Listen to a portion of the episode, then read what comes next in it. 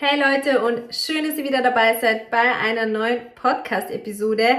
Heute habe ich vorab ein paar sau coole News für euch und zwar haben wir unseren neuen Shop gelauncht. Nicht nur das, wir haben unsere Stim Caps, also den genialen Booster in Kapselform, wieder zurückgebracht und vier neue Produkte veröffentlicht. Und zwar einmal maximal bioverfügbares Kurkumin, einmal das Glutamin Plus, damit eure Verdauung läuft wie am Schnürchen und das Magnesium Big Pack ist im Grunde genommen dasselbe Magnesium, was ihr von uns eh schon kennt, allerdings in einer großen Dose mit 360 Kapseln. Grund dafür war einfach, ihr sollt euch ein bisschen was sparen können, wenn ihr regelmäßig und viel Magnesium supplementiert. Und last but not least das lang ersehnte Verum Whey Isolat in drei verschiedenen Geschmacksrichtungen und zwar den Alltime Favorite Butterkeks, Vanille und Schoko. All diese Produkte sind ab sofort erhältlich auf garnicus-original.de und wenn ihr mehr darüber erfahren wollt, checkt die Produktbeschreibungen aus, checkt den Shop aus und an dieser Stelle vielen lieben Dank für eure Geduld. Wir wissen, ihr und wir haben sehr lange darauf gewartet. Also Dankeschön und auch danke für euren täglichen Support. Mehr gibt's von mir auch gar nicht mehr zu sagen. Ich wünsche euch jetzt ganz viel Spaß bei einer neuen Podcast-Folge. Ladies and gentlemen, it's showtime! Ganicos Podcast, the number one online magazine for fitness, bodybuilding, and more. Real talk at its finest, and the realest and rawest interviews in the business. Yeah. Ganicos.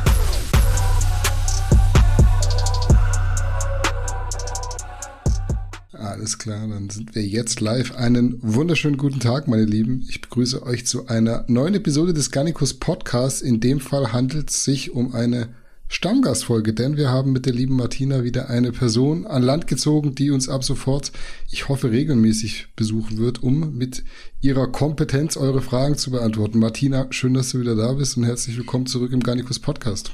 Ich freue mich sehr, dass ich Stammgast sein darf. Ja, ich freue mich, dass du zugesagt hast. Wir haben uns ja ein bisschen vorgenommen, heute das Ganze ein wenig QA-mäßig anzugehen. Sprich, ich stelle dir die Fragen der Community, du antwortest, was für mich auf jeden Fall der wesentlich einfachere Job ist. Keine Ahnung, wie lange das heute dauert. Es gab auf jeden Fall rege Beteiligung bei den Fragen und bei 25 habe ich dann irgendwann den Cut gemacht weil wir wollen ja heute auch ins Bett und brauchen noch Futter für die nächsten Male. Wer weiß, eventuell ergibt sich ja in Zukunft auch mal wieder ein Themenpodcast, aber heute starten wir mit Q&A. Ich hoffe, du bist fit und hast vorher vielleicht noch einen Energy Drink getrunken, weil wenn du ready bist, können wir mit der ersten Frage theoretisch loslegen. Sie hält gerade den Rain in die Kamera. ich bin bereit. Alles klar, dann pass auf. Wir starten mit Frage Nummer eins. Ich habe mir sagen lassen, es ist, glaube ich, ein angehender Biologiestudent, von dem hier die ersten beiden Fragen kommen sogar. Wie genau ermittelt man seinen Kalorienbedarf? Wöchentlich wiegen, Gewicht beobachten und dann der gute alte Dreisatz und ein Kilo weniger gleich 7000 Kalorien Defizit passt ja nicht, da Fett ja nicht die einzige Biomasse ist, die man verliert. Ja, also wie kann man da vorgehen? In der Praxis würde ich immer so vorgehen. Also wenn wir Klienten haben und wollen das ermitteln, dann äh, lassen wir die so ein drei Tage Ernährungsprotokoll machen und fragen die dann, wie lange ihr Gewicht schon konstant ist. Also wenn das Gewicht konstant ist, dann ist man ja in seinem Bedarf. Mhm. Wenn das Gewicht runtergegangen ist, ist man unter Bedarf und wenn das Gewicht hochgegangen ist in den letzten Wochen, ist man oberhalb von seinem Bedarf. Und ähm, dann ist natürlich wichtig, dass man dieses Protokoll so genau wie möglich ausfüllt. Das ist ja heute kein Problem mehr. Heute trackt ja sowieso jeder. Und ja. es ist ja auch äh, fast, äh, also fast alle Lebensmittel sind ja zu finden in diesen Apps. Also sollte kein Problem sein. Und dann äh, guckt man, wie viel Kalorien werden denn aktuell zugeführt und weiß dann auch ungefähr, wie der Bedarf ist. Und dann überlegt man sich, wie viel Kilo sollen denn abgenommen werden? Und dann passt man das erstmal an. Und ich meine, äh, natürlich ist Wunschdenken ein Kilo pro Woche. Das äh, würde ich jetzt mal sagen, bei einem Wettkampfathleten kann man das machen. Für jemanden, der dauerhaft sein Gewicht halten will, ist das sowieso utopisch, weil das gibt ja einen schrecklichen Rebound. Also das ist ja nicht zielführend. Hm. Also da würde ich äh, anders vorgehen. Da würde ich dann mal gucken, was kann man denn anpassen und dann würde ich mich auf was äh, Realistisches festlegen. Das äh, in der Realität für jemanden, der es dauerhaft machen will, reden wir da so von 250 Gramm in der Woche. Aber das ist halt dann auch äh, dauerhaft und konstant. Hm. So wie ich das verstanden habe, geht es ihm wohl auch darum, dass ich rede, keine Ahnung, was mit Biomasse gemeint ist, aber dass man auch ja. Wasser verliert, kann man das irgendwie so ein bisschen überschlagen ja. im Kopf. Also erstmal äh, zu Beginn hat man ja noch gefüllte Glykogenspeicher, also wenn man sich äh, mischkostmäßig ernährt. Und da kann man so überlegen, was passt in so einen normalen Mann an Glykogen rein. Das, mhm. das werden so um die 500 Gramm sein, schätze ich jetzt mal.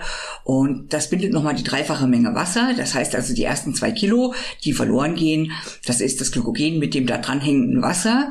Das kann man jetzt nicht rechnen. Und danach geht's dann los mit der Gewichtsreduktion.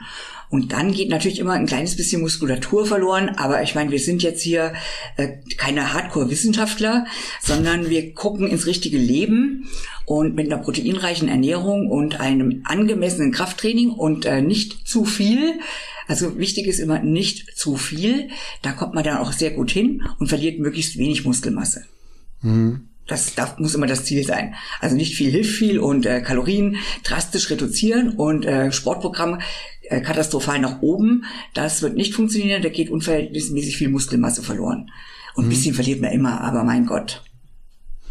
250 Und dann kommt es natürlich immer darauf an, mit welchem Körper, Entschuldigung, mit ja. äh, welchem Körperfettgehalt äh, beginne ich denn überhaupt? Mhm. Das ist auch du hast, entscheidend. Du hast gesagt 250 Gramm die Woche. Jetzt mache ich mal einfach die Milchmädchenrechnung. Das wären so bei, wenn man wirklich davon ausgeht, 7000 Kalorien wären ein Kilo Körperfett bis bei 1750. Eigentlich 8000.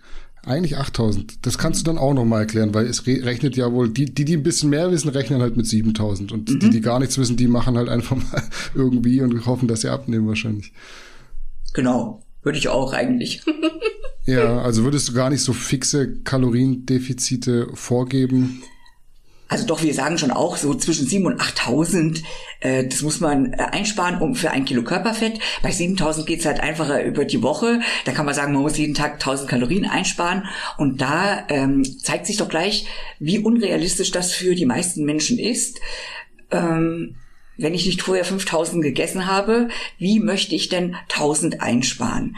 Und wenn ich jemanden betreue, der schon Sport gemacht hat vorher, dann kann ich das Sportprogramm auch nicht äh, wesentlich erhöhen. Und wenn ich mir dann überlege, dass ich vielleicht nochmal 300 Kalorien im Sportprogramm habe, ähm, ja, dann streiche ich dem 1000 weg, dann kommt der sofort in die Hölle. Oder die, bei einer Frau ist ja noch schlimmer. Mhm. Also da muss man mal, mal ganz realistisch mit den Zahlen auch arbeiten.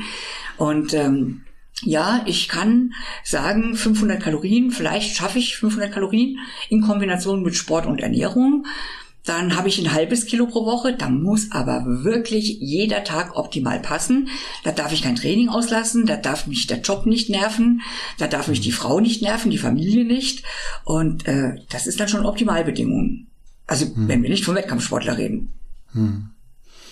Ich denke, das ist ausführlich beantwortet. Ich hoffe ja. zumindest, wenn nicht, darf der junge Mann sich gerne nochmal äh, melden und dann können wir nächstes Mal vielleicht nochmal ein bisschen genauer drauf eingehen. Ich mache mal weiter mit die äh, mit der nächsten Frage desselben Herren. Wie findet man heraus, für welches Gen ein bestimmtes Signalhormon, in diesem Fall natürlich Testosteron, welches Hormon sonst, den Transkriptionsfaktor und somit die Expression startet? Ich habe keine Ahnung, was das bedeutet, aber ich habe da auch kein Problem, das zuzugeben.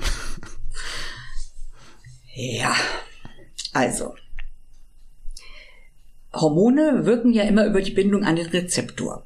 Und wir haben Hormone, die sind wasserlöslich, die können nicht in die Zelle rein, wie Insulin zum Beispiel. Das muss halt draußen an Rezeptor binden und dann klingelt und dann wird innen drin eine Signalkette aktiviert. Also zum Beispiel, ähm, es klingelt und dann äh, schreit innen drin jemand, hier Mutter, mach mal ein Herd an, es bekommt Essen und Vater, mach mal die, äh, die Speicher auf, wir müssen äh, Nahrungsmittel einräumen. Das wäre jetzt Insulin. Geht selber nicht rein. Äh, die Steroidhormone wie Testosteron, die können in die Zelle eindringen. Also die müssen nicht draußen klingeln, die können ihr Signal nach innen bringen. Und zwar Testosteron zum Beispiel bis in den Zellkern. Und da kann es dann Gene anschalten. Woher man weiß, welche Gene aktiviert werden, da gibt's dann einen Rezeptor fürs Testosteron innen drin. Und dieser Rezeptor bindet dann an die entsprechenden Stellen auf der DNA und aktiviert oder inaktiviert dann Gene. Die werden dann abgeschrieben oder eben nicht abgeschrieben. Meistens machen diese Transkriptionsfaktoren das in Kombination mit vielen anderen, damit man schön regulieren kann. Je mehr beteiligt sind, desto besser kann man natürlich fein regulieren. Und ähm, da gibt's spezielle Sequenzen auf der DNA, die dann erkannt werden. Und nur wenn diese Sequenz davor liegt, kann man auch eine Antwort erwarten. Jetzt weiß ich nicht, worauf die Frage hinausläuft wenn er Biologiestudent ist. Es gibt äh, jede Menge Studien dazu, wie diese Androgenrezeptor aussieht, was der für eine Bindungsstelle an der DNA erkennt und welche Gene dann, dann aktiviert werden. Hm. Zum Zweiten hat der Androgenrezeptor noch eine andere Wirkung. Der kann nämlich tatsächlich auch noch DNA-unvermittelte Sachen machen. Also zum Beispiel, also man sagt zum Beispiel Aggression bei Männern hm. oder auch bei Frauen mit einem hohen Testosteronspiegel die ist äh, nicht DNA vermittelt, die wird über über so ähnliche Signalketten vermittelt wie das beim Insulin, also die da im Zytoplasma ablaufen. Die können dann viel schneller passieren. Also was über die DNA geht, das dauert ja mal ein bisschen länger, aber aggressiv kann man dann zum Beispiel sehr schnell werden. Hm. Also du sagst, das kann man alles auch in Studien nachlesen, die man wahrscheinlich ja. auf PubMed findet. ja, Seiten. Also man weiß genau, also man kennt eine Unzahl von Genen, die von gewebsspezifisch eben über die Kombination von verschiedenen Transkriptionsfaktoren äh, vom Testosteron angeschaltet werden. Je nach Zelle, hm. Zelltyp. Hm. Dann hoffe ich, dass das auch so einigermaßen zumindest äh, beantwortet wurde. Wenn nicht, dann bitte spezifische Fragen und dann kann man es auch wahrscheinlich nochmal ein bisschen spezifischer beantworten. Ich habe eine ja. Frage. Ja. Genau, also wenn man es ein bisschen, also wenn man jetzt den Hintergrund wüsste, warum er das fragt, dann mhm. würde es einfacher fallen, das zu beantworten. Weil mhm. ich glaube, so abgehobene, das ist ja auch fürs Publikum nicht äh, zielführend. Da schalten jetzt ja, die Hälfte äh, weg. Ja, das nicht. Also es ist natürlich trotzdem interessanter, zumindest für mich, aber ich glaube, wenn es so äh, an dem Beispiel festgemacht werden würde, was jetzt äh, genau äh, ja gewusst werden möchte, dann genau. wäre es einfacher auch so, ja, einfach mal so in die Realität zu übertragen, sage ich mal. Ist ja. so sehr, sehr, sehr theoretisch aktuell noch. Ja.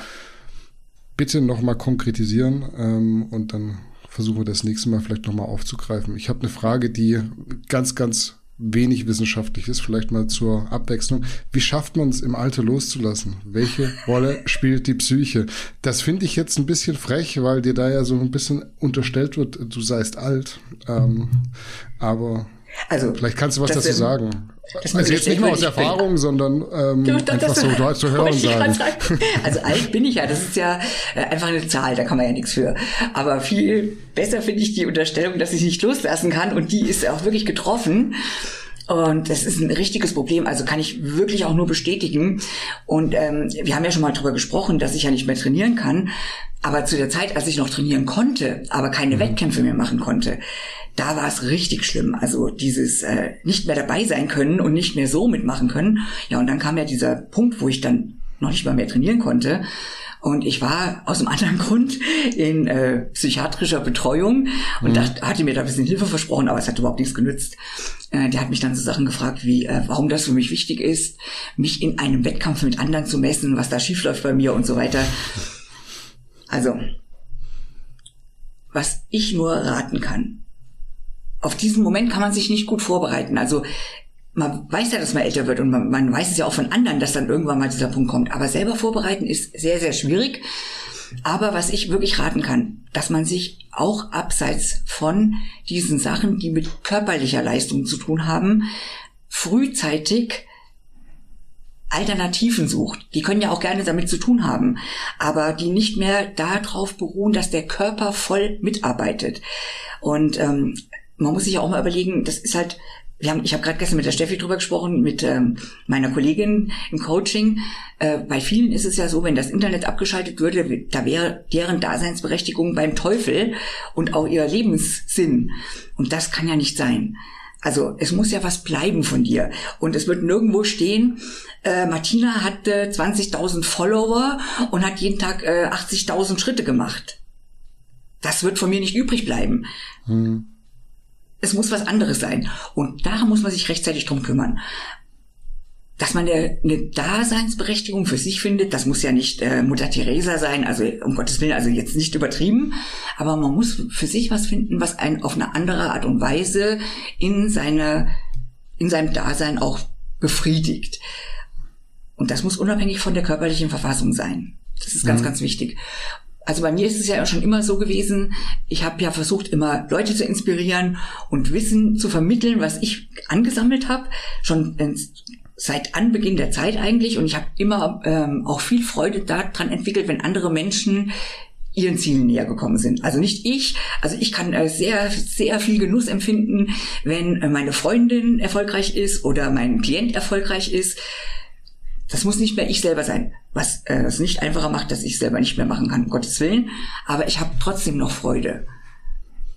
Und wenn mhm. ich äh, hier am Podcast teilnehmen kann und die Leute sagen hinterher, oh, da habe ich was gelernt oder das war toll, dann empfinde ich da diese Befriedigung, die ich nicht mehr habe im Training. Und das ist wichtig, was anderes suchen. Das kann was ganz Kleines sein. Vielleicht kann man sich irgendwo engagieren noch nebenbei oder keine Ahnung. Oder man malt was. Kann ich, also das kann ja, keine Ahnung, wo da die Vorlieben liegen, aber rechtzeitig drum kümmern, dass mhm. noch was übrig bleibt außerhalb der Fitnessszene, mhm. wo man sich drüber definieren kann. Für wie wichtig bei der Geschichte würdest du sagen, ist die Gewohnheit? Also ich war ja auch quasi zwei Jahre komplett raus wegen äh, zwei Schulter-OPs und Natürlich ist es so, dass du dir dann immer sagst, du bist jetzt mehr als dein Körper. Das wusste ich auch schon vor, vorher. Nichtsdestotrotz ist es ja so, wir machen das ja aus Gründen und finden es trotzdem ja. schick, wenn man so aussieht. Ja. Ich kann aber gar nicht sagen, was habe ich da im Nachhinein gemacht, dass ich da die zwei Jahre damit gut umgehen konnte irgendwann, sondern das ist halt so dahin geworden irgendwie. Man hat sich da einen ja. Ersatz gesucht. Ich kann da gar nicht sagen, ich habe ich hab mir da keine psychologische Hilfe geholt, auch psychiatrische nicht. Ist halt so dahin geworden. Ja, ich glaube, das macht einen Unterschied, ob man weiß, dass es befristet ist oder dass es für immer ist. Ich glaube, also ich habe ja auch mit Dennis Reinhold darüber gesprochen, über solche Phasen. Man weiß ja dann, so Gott will, äh, wird mhm. das wieder gut und man kann dann wieder und äh, da, da geht die Hoffnung nicht ganz verloren. Aber wenn man weiß, es ist altersbedingt, dann weiß man ja auch, das ist irreversibel. Und mhm. ich glaube, da muss man nochmal anders dran gehen dann. Mhm. Ich meine, hast du, du hast was gefunden, ja auch, aber, oder? Ja, also ich bin, naja, nicht immer glücklich, aber. Ja, wer also, ist es schon? Ja, also ich meine, ich bin nicht immer glücklich mit dieser Situation und oft denke ich mir, ja, vor, vorgestern zum Beispiel habe ich äh, gefragt, ob ich noch mal over 60 in der Bikini-Klasse starten will. Hat also dich jemand gefragt? Mehr, aber, nein, ich mich. Ach so, du dich? Ja. ja. Und zu welcher Antwort bist du gekommen? Ja, natürlich nicht. Ich trainiere ja nicht mehr. Ja gut, wer weiß, der Glaube versetzt ja manchmal Berge. Ich weiß ja, nicht. ja, also, also ganz weg kommen wir irgendwie nicht von dem Gedanken. Mhm. Ich habe eine Frage, die passt da wahrscheinlich so ganz gut rein. Die steht zwar an anderer Stelle, aber ich habe die mal rausgesucht. Äh, wofür interessierst du dich denn abseits von Sport und Wissenschaft? Wofür Was läuft denn also, bei Martina und bei Heinz abends auf Netflix, wenn ihr Netflix habt? Wir haben kein Netflix. Nee, es ist immer, immer, wenn ich die Frage stelle, hat derjenige kein Netflix. Das ist natürlich ja. Was läuft denn im Fernsehen? Ja, also ich muss auch gestehen, dass ich nicht der große Fernsehgucker bin. Also äh, mein, als ich studiert habe zum Beispiel, so hatte ich überhaupt gar kein Fernsehen. Ja. Und ähm, es hört sich jetzt vielleicht ein bisschen nerdig an, aber ja. ich muss so viel recherchieren äh, zu meinen, äh, damit ich meinem Hobby, das ist ja mein Beruf, das ist ja bei mir alles eins. Und ich muss so viel lesen, damit ich äh, selber in, auch zum Beispiel in so einen Podcast gehen kann, mit dem Gefühl, okay, wenn da jetzt eine Frage kommt, dann werde ich die wahrscheinlich hoffentlich beantworten können. Mhm. Ja. Also Serien Studien, zum Beispiel vermeide ich ganz, ganz dringend, weil ich finde diese Abhängigkeit, äh, die nächste Folge gucken zu müssen. Die letzte okay. Serie, die ich in meinem Leben geguckt habe, war, glaube ich, Sons of Anarchy und davor ah, okay. Enterprise. Also, ja, so, aber Sons of Anarchy ist ja schon mal, da hat es auf jeden Fall einen guten Geschmack, das hat mir auch sehr gut gefallen. Aber ich weiß, was du meinst, wenn du dann mal angefangen hast, hörst du nicht mehr ja. auf. Ja. Ja, und ansonsten, ähm, wir haben ähm, Klientencalls oft abends und dann versuche ich auch mit meinem Mann mich nochmal zu unterhalten. Also wir interessieren uns schon für das, was so außerhalb auch läuft. Ähm, also wir unterhalten uns viel wir haben uns noch, tatsächlich nach der ganzen langen Zeit noch sehr viel äh, zu sagen, auch wenn wir lange Autofahrten haben. Wir können uns immer noch sehr, sehr gut unterhalten über Zeitgeschehen auch. Das finde ich auch wichtig, dass man ähm, weiß, was äh, außerhalb der Szene passiert. Aber es ist vielleicht auch altersbedingt, dass man sich mehr interessiert für das, außer ähm, was gerade meine Form und wo ist der nächste Wettkampf. Hm. Das spielt bei uns schon eine große Rolle. Ja. Wenn du liest, bist du eher ein äh, Mensch, der gern was in der Hand hat oder lieber jemand, ja. der auch so im Internet liest? Nee, leider muss ich sagen, äh, Papierverschwendung vor dem Herrn, äh, drucke ich mir auch sehr viele aus. Sachen aus. Ja, ja. Ja, aber ich weiß, ja. was du meinst, so, auch zum Anstreichen und ähm, ja, genau. Anmarkern. Das ist halt echt, ja, ja es ist ja. echt irgendwie dann doof. Also ich lese gerne auch auf dem Tablet so abends, weil du dann im Bett liegst und die Freundin schläft schon, willst ja nicht irgendwie dann mit dem Buch im Bett und das Licht da haben. Aber es ist trotzdem manchmal so ein bisschen doof. Du kannst nicht blättern und blättern genau. ist schwierig, wenn du ein Bild irgendwie angucken willst von irgendeinem, von ja. drei Seiten davor. Ich weiß, was du meinst. Ja. Nächste Frage. Kurz und knapp. Wird Vitamin D3 überbewertet? Deiner Meinung auf, nach? Auf gar keinen Fall. Also es gibt äh, kein Vitamin, bei dem man einen wirklichen Mangel hat, außer Vitamin D3. Und es gibt auch kein Vitamin, was als Hormon wirkt, ähnlich wie Vitamin D. Und es gibt kein Vitamin, was fast in allen Stoffwechselwegen eine Rolle spielt, was bei allen Krankheiten eine Rolle spielt und wenn man unterversorgt ist, wo man so viele Probleme hat wie Vitamin D. Also messen lassen, Spiegel einstellen. Mhm. Jeder am besten. Jeder. Die nächste Frage bezieht sich auch auf Vitamin D. Das habe ich mal so clever geordnet. Trotz täglicher Dosierung von 30.000 internationalen Einheiten niedriger Vitamin D-Spiegel. Was tun? Irgendwelche Tipps? Jetzt ist ja 30.000 auf Dauereinnahme schon relativ viel, muss man sagen. Ja. Ich wollte erst erstmal hinterfragen, was da genau gemessen worden ist, aber theoretisch nehmen wir mal an, das wäre so. Mhm. Ähm, man braucht für die Umwandlung braucht man Magnesium zum Beispiel. Also müsste man auch mal gucken, ob der Magnesiumspiegel passt. Und dann gibt's noch was ganz Interessantes. Also ich habe ja auch ein Vitamin D-Video äh, gemacht und da gibt's eine Mutation, also ein Polymorphismus, so heißt das. Mhm. Da gibt's Menschen, die haben sehr wenig von dem Bindeprotein. Also es gibt beim Vitamin D, genau wie beim Testosteron, ein Bindeprotein was das Vitamin D im Blut festhält. Und da ist auch wie beim Testosteron nur ungefähr ein Prozent frei. Und wenn man misst, misst man immer nur Gesamtvitamin D. Es gibt aber, also das ist so äh, praktisch wie bei der Laktoseintoleranz, das hat sich mal in den nördlichen Breiten entwickelt, eine Mutation die haben einen Vorteil, weil wir so wenig Sonneneinstrahlung haben, produziert diese Mutation auch nur ganz wenig Bindeprotein. Das heißt, die könnten einen niedrigen Vitamin D-Spiegel haben, aber auch nur ganz wenig Bindeprotein und dann wäre theoretisch trotzdem genug Vitamin D verfügbar. Das wird natürlich beim normalen Hausarzt nicht gemessen, aber wenn du so einer Person mehr Vitamin D gibst, das bringt bei dir das überhaupt nichts. nichts. Nein, genau. Und diese Mutation ist äh, da ist eine Aminosäure ersetzt und die könnte man theoretisch messen lassen, ob man diesen Polymorphismus hat. Das ist ein Gentest. Also wenn da wirklich gar nichts anderes hilft, dann wäre das noch mal eine Option, das messen zu lassen. Kostet circa wie viel? Keine Ahnung. Ist was teuer? Äh, Gentests sind meistens nicht so billig.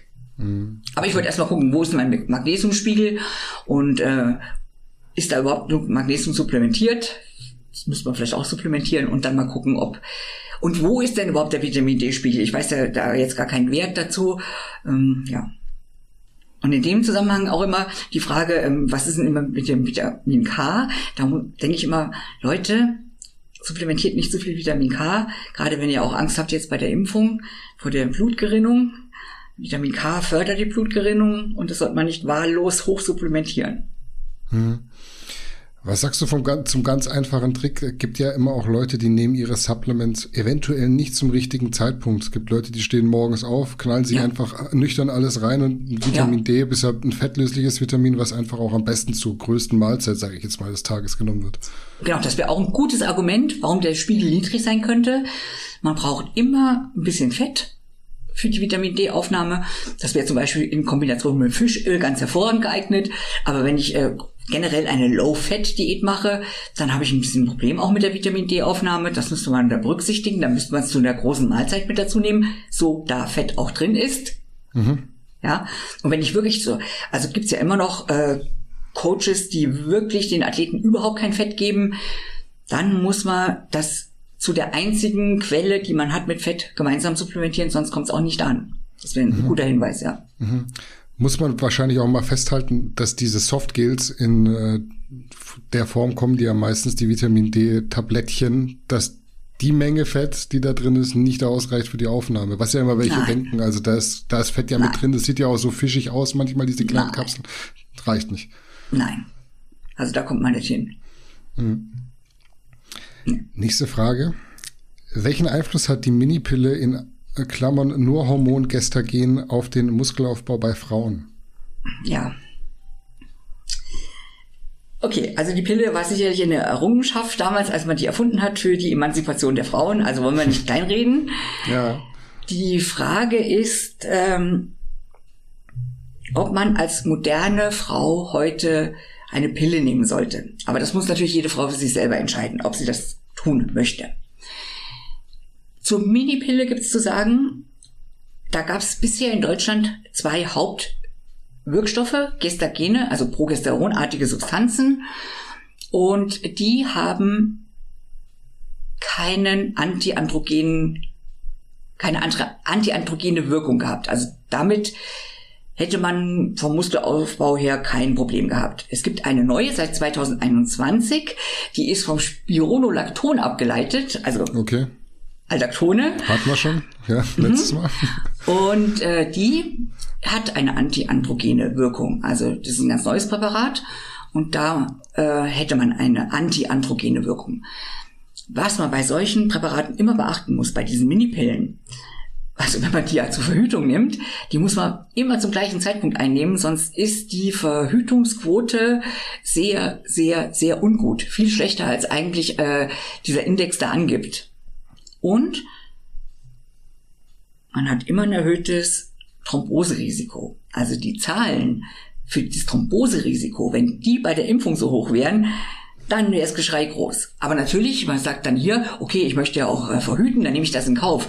Die Frage ist, nehme ich das wirklich in Kauf? Zu welchem Preis, ja? Ja, also ich, ähm, also die Klientinnen, die zu uns kommen, die beraten wir immer eingehend zu auch Verhütungsthemen. Und natürlich äh, bleibt das letztendlich jeder Frau selber überlassen, wie sie verhütet, aber richtig modern ist das, glaube ich, nicht mehr. Vielleicht bequem, aber. Kannst du noch mal so allgemein drauf eingehen, warum du allgemein auch von der Pille abrätst? Also es war jetzt so ein bisschen Mini-Pillen spezifisch, aber was ist auch so mit der richtigen Pille dein Problem? Also wir haben ja äh, in den Pillenpräparaten keine also keine bioidentischen Hormone, sondern wir haben ja in den Pillenpräparaten äh, modifizierte Substanzen. Und wenn man jetzt zum Beispiel in die Wechseljahre kommt, dann bekommt man Hormone, die bioidentisch sind. Und da kann man sehr gute Erfolge mit haben, aber diese ganzen Pillenpräparate, die müssen ja verschiedene, also die sollen niedrig dosiert sein, sollen aber trotzdem sicher sein. Und das erkauft man sich mit einem riesen Batzen an Nebenwirkungen. Ähm, wirklich einem riesen Batzen an Nebenwirkungen. Und klar, äh, als das erfunden worden ist, war es super, aber der Preis, den man dafür bezahlt, wenn man sich da mal die wirklich mit den Nebenwirkungen auseinandersetzt und äh, diese neuen Pillen aus der dritten und vierten Generation, die haben ein so hohes Thromboserisiko, dass man das eigentlich überhaupt nicht verantworten kann. Und wenn man dann vielleicht noch raucht oder äh, sich zu wenig bewegt oder vielleicht ein bisschen übergewichtig ist oder generell zu Entzündungsreaktionen im Körper neigt, äh, dann ist das nahezu unverantwortlich, dass man so eine Pille nimmt. Also das wäre bei keinem anderen Medikament würde man das dulden. Und das macht man dann einfach nur, weil man, also einfach nur, ich, um Gottes Willen, ich Ja, verstehe das, äh, verstehe das ja, warum man das tut. Aber das würde man wirklich bei keiner anderen Medikation würde man so ein Risiko auf sich nehmen. Gehörst du zu den Personen, die sagen, die Pille würde Stand heute, also im Jahr 2021, keine Zulassung mehr bekommen? Habe ich mal irgendwo gehört neulich. Also, wir, wir haben ja wieder gerade die neue Minipille dazugelassen, die kriegen schon Zulassung, aber da ist natürlich auch ähm, ein großes Interesse, weil wir sehr viele Frauen haben und immer wieder neue nachwachsen, die natürlich so ein Präparat benutzen wollen. Aber ich denke mal, wenn man äh, eine ordentliche Aufklärung bei den Frauen betreibt und wirklich auch die Risiken mal ganz sachlich und neutral darstellt, dann ähm, sollten die Frauen von sich aus das nochmal neu überdenken. Und und wie gesagt, wir diskutieren jetzt gerade über diesen Impfstoff, als ob das wirklich da die größte Pest unter Gottes Sonne wäre. Äh, in der Verhältnismäßigkeit zu anderen Sachen, wo wir Nebenwirkungen schlimmsten Ausmaßes hinnehmen. Also zum Beispiel bei diesen äh, Gestagenpräparaten, da haben wir ein Thromboserisiko bei der neuen Pillengeneration zwölf Frauen von 10.000. Mhm. Also ich meine, das ist eine Zahl, die ist ja Wahnsinn, wenn ja. man sich das mal überlegt. Mhm. Also, also das ist schon sehr hoch. Und über wie viele Jahre wird die genommen? Also wir reden ja jetzt äh, von einer Frau, also viele Frauen nehmen ja so eine Pille, äh, schon aus kosmetischen Gründen. Ähm, Von 14, Haare, 13 Haut, heute teilweise. Genau. Bis, äh, keine Ahnung, 40. Mhm. Also weiß ich nicht. Mhm. Wie gesagt, da könnte man vielleicht auch nochmal andere Wege gehen. Nächste Frage. Stimmt es, dass ein hoher Testosteronwert im Blut den Alterungsprozess beschleunigt? ist jetzt ein physiologisch hoher Testosteronwert gemeint oder ein von außen erzeugter hoher Testosteronwert? Gehen wir mal davon aus, von außen erzeugt ja. hoch. Ja. Supraphysiologisch. Also, ja. Physiologisch ist natürlich äh, kein Problem, im Gegenteil. Das wäre eher positiv zu sehen. Supraphysiologisch natürlich, aus verschiedenen Gründen. Also Hauptrisiko in dem Falle ist äh, Herz-Kreislauf-Geschehen weil ähm, Arteriosklerose, also Arterienverkalkung, auf jeden Fall zu Herz-Kreislauf-Problemen führt, Schlaganfall, Herzinfarkt. Das ist erhöht und das ähm, muss man ja tragischerweise anerkennen. Also jetzt so in unserer Altersgruppe, Heinz und ich, oder auch schon ein bisschen jünger, da haben wir schon Verluste zu verzeichnen, hm. die nicht zwingend nur darauf zurückzuführen sind, aber also da steigt das Risiko schon. Prostatakrebsrisiko steigt und auch das Risiko für Leberkrebs zum Beispiel würde steigen. Mhm. Ja. Schilddrüsenüberfunktion würde auch steigen. Okay. Wir reden von Missbrauch. Kann man ja. irgendwie sagen, Testosteronersatztherapie, das ist noch im Rahmen, wenn man das wirklich so bluttechnisch einstellt? und quasi einen hohen äh, Spiegel simuliert oder ist es schon ein Unterschied, ob man das jetzt von außen zuführt, weil einfach andere Hormone vielleicht dann gar nicht so, ich sag mal, natürlich sich auch steigern und senken? Ähm, man muss immer bedenken, dass das Testosteron immer in Kombination mit anderen Hormonen zu sehen ist. Und da haben wir ja zum Beispiel das Östrogen was immer mitspielt. Und äh, Östrogen würde ja ein bisschen schützend wirken, aber ein Überschuss macht ja dann auch wieder Probleme. Und da kommt es dann immer auf den einzelnen, ähm, sag jetzt mal, ups, Patienten an. Und wenn ich äh, einen sehr hohen Körperfettanteil habe, also relativ hoch, und das von außen zugeführte Testosteron dann zu einem hohen Östrogenspiegel führt, äh, also da kommen wir ja dann wieder von dem einen ins andere wo man dann, also man muss dann sehr viele Sachen berücksichtigen. Man müsste auf jeden Fall kontinuierlich auf die Blutfettwerte achten. Das wäre schon mal das äh, absolute Minimum, worauf man gucken müsste. Weil Arteriosklerose messen, das ist natürlich ein bisschen schwierig, außer wenn es dann schon zu spät ist. Also wenn jetzt hier mhm. schon äh, komplett verschlossen ist, dann kann man dann sagen, ja, jetzt habe ich es äh, erreicht. Mhm. Ja. Du hast jetzt von Risiken gesprochen. Was ist mit dem ganz einfachen optischen Altern? Macht ein hoher Testosteronspiegel auch, dass ich schneller alt aussehe?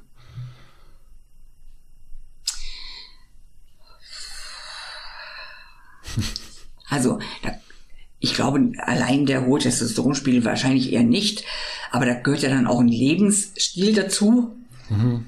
Und andere Stöffchen eventuell. Ja, ja genau. Okay. Ich glaube, ansonsten ja, vielleicht äh, dieses verbrauchte Aussehen, aber das ist, glaube ich, der, wenn man, wenn man ständig vielleicht auch Bluthochdruck hat, zum Beispiel, das äh, sieht man dann am Gesicht, an der Hautfarbe, wenn da noch eine Akne mit dazukommt und so, dann das spielt vielleicht schon eine Rolle, aber rein an nur allein ein hoher Testosteronspiegel, glaube ich, eher, mhm. eher nicht. Ja, ich frage deshalb, weil ja gerade in den USA mittlerweile diese Anti-Aging-Kliniken Testosteron und Wachstumshormon quasi verschreiben, ja. dass du nicht älter aussiehst, dass du verjüngt wirst genau. sozusagen. Aber da sind wir in einem Bereich, der noch als physiologisch gilt. Okay. Nächste Frage. Was waren die schönsten Momente, die du mit dem Sport verbindest? Es ist wahrscheinlich so viel, das kannst du nicht so pauschal sagen, oder? Naja, auf jeden Fall schon mal, als ich meinen Mann kennengelernt habe. Hm. Oder beide.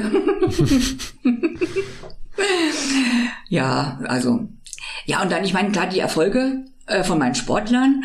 Und da, also ist auf jeden Fall auch der Gesamtsieg vom Dennis Wolf Da war ja der Heinz, das war unsere erste gemeinsame Reise. Da war ja der Heinz auch noch mit in China. Hm. Und äh, beim Gesamtsieg war dann. damals, äh, oder? Mhm. Hm. Da, war, da waren dann äh, im Gesamtsieg lauter Mehrfach-Weltmeister dann dabei und da war es echt, also war nicht abzusehen, dass das auch klappen würde. Das war schon so ein sportliches Highlight. Aber auch äh, diese ganzen Reisen, also wo man da gewesen ist, diese ganzen Länder, die man gesehen hat, da waren schon auch Highlights mit dabei.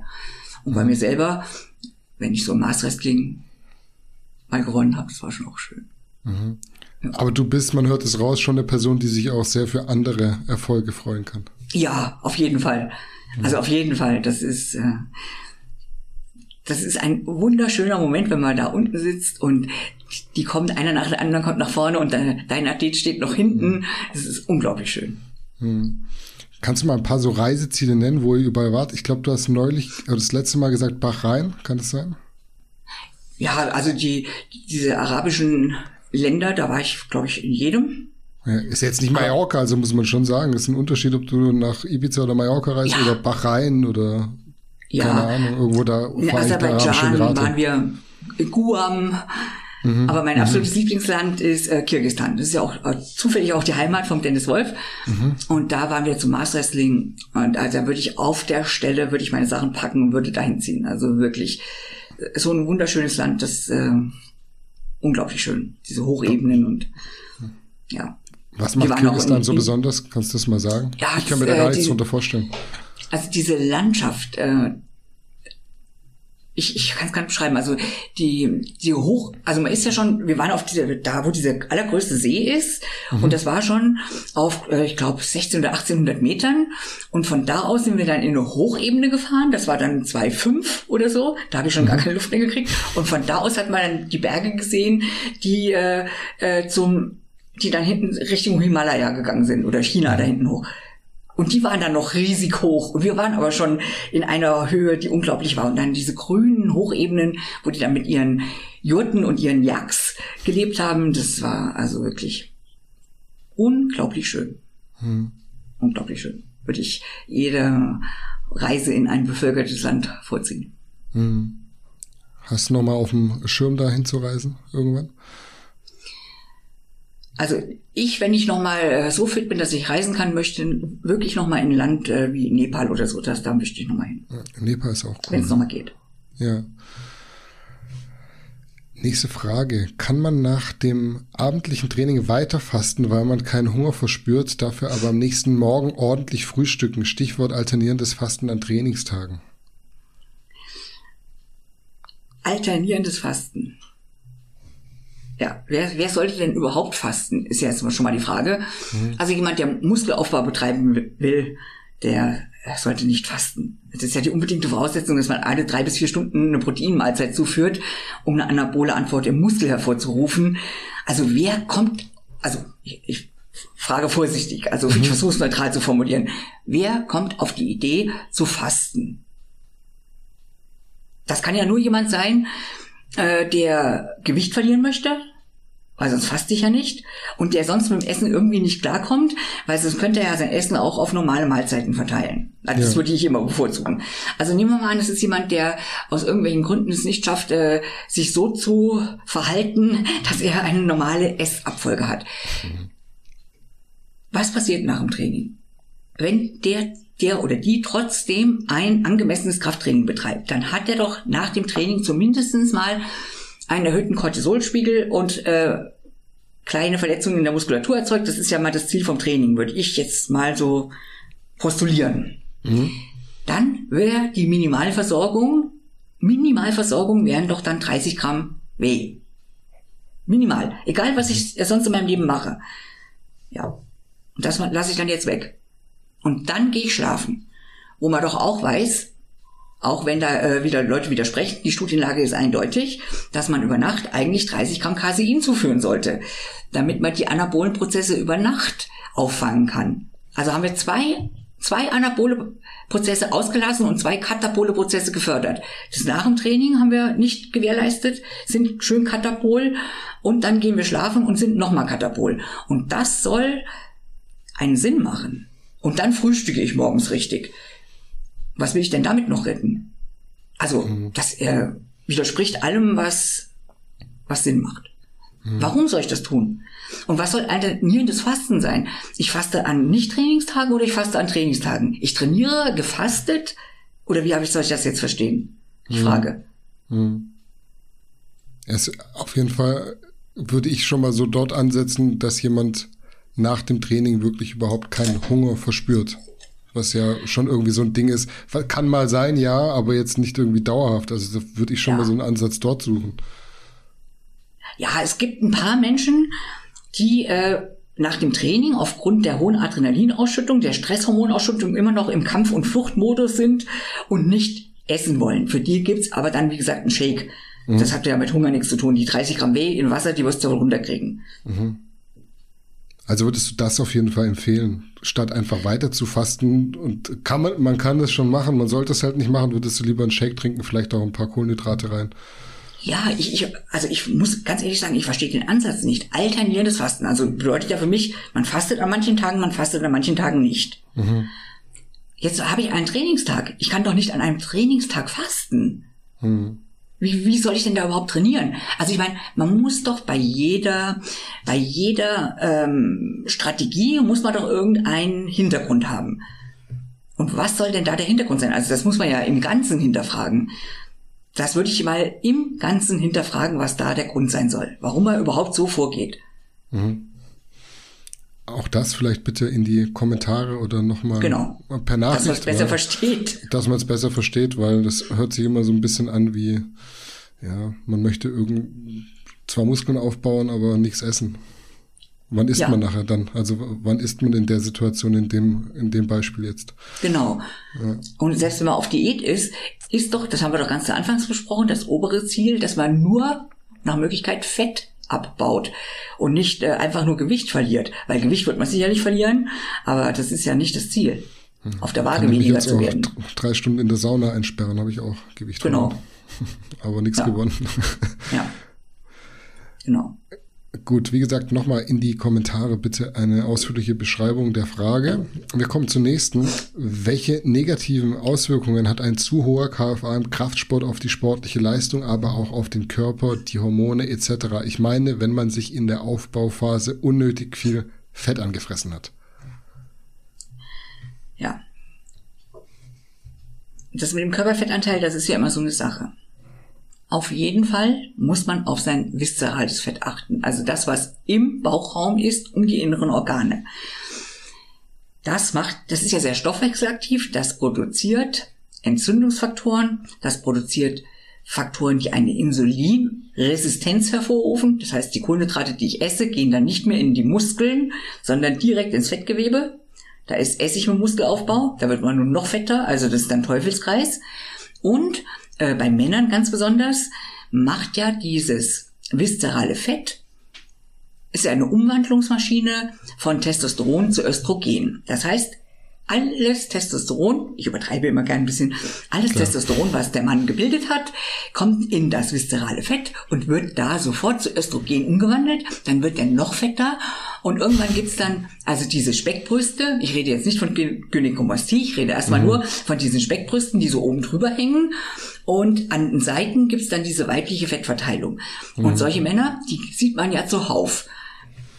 Und ich sage dann immer, naja, also wenn wir die in der Betreuung haben, sage ich immer, ja, also in einem Raum von Männern bist du bestimmt nicht der Erste, der hier Streit anfängt. Das ist so ganz, ganz typisch. Und aus diesem Teufelskreis kommt man da nicht mehr raus, weil das Testosteron immer weniger wird und das Östrogen immer mehr. Und wenn man das erstmal erreicht hat, dann bleibt einem nichts übrig, als radikal Diät zu machen. Dann hat man es nämlich über trieben, übers Ziel hinausgeschossen. Und dann kommt da die Frage, ja, was werden jetzt, wenn ich ein bisschen Testo von außen zuführe und so? Mhm. Dann kann ich es doch wieder hinkriegen. Nein, kann ich nicht. Weil, was passiert denn mit dem, was ich von außen zuführe? Das wird doch wieder aufgesaugt im viszeralen Fett und dann genauso umgewandelt. Also das ist wirklich, im, also der Punkt darf nicht überschritten werden. Da geht es jetzt gar nicht darum, ich sage ja immer, man sollte so ein bisschen auch die Bauchmuskeln sehen. Mhm. Das ist einfach nur so ein Hinweis darauf, jetzt ist dann mal langsam gut. Es hat nichts damit zu tun, dass ich will, dass ein Mann ein Sixpack hat, sondern es geht einfach nur, ja, da kann man sich so ein bisschen orientieren. wenn dieses, diese Dinger hier an der Seite kommen, diese weibliche Fettverteilung, dann ist vorbei.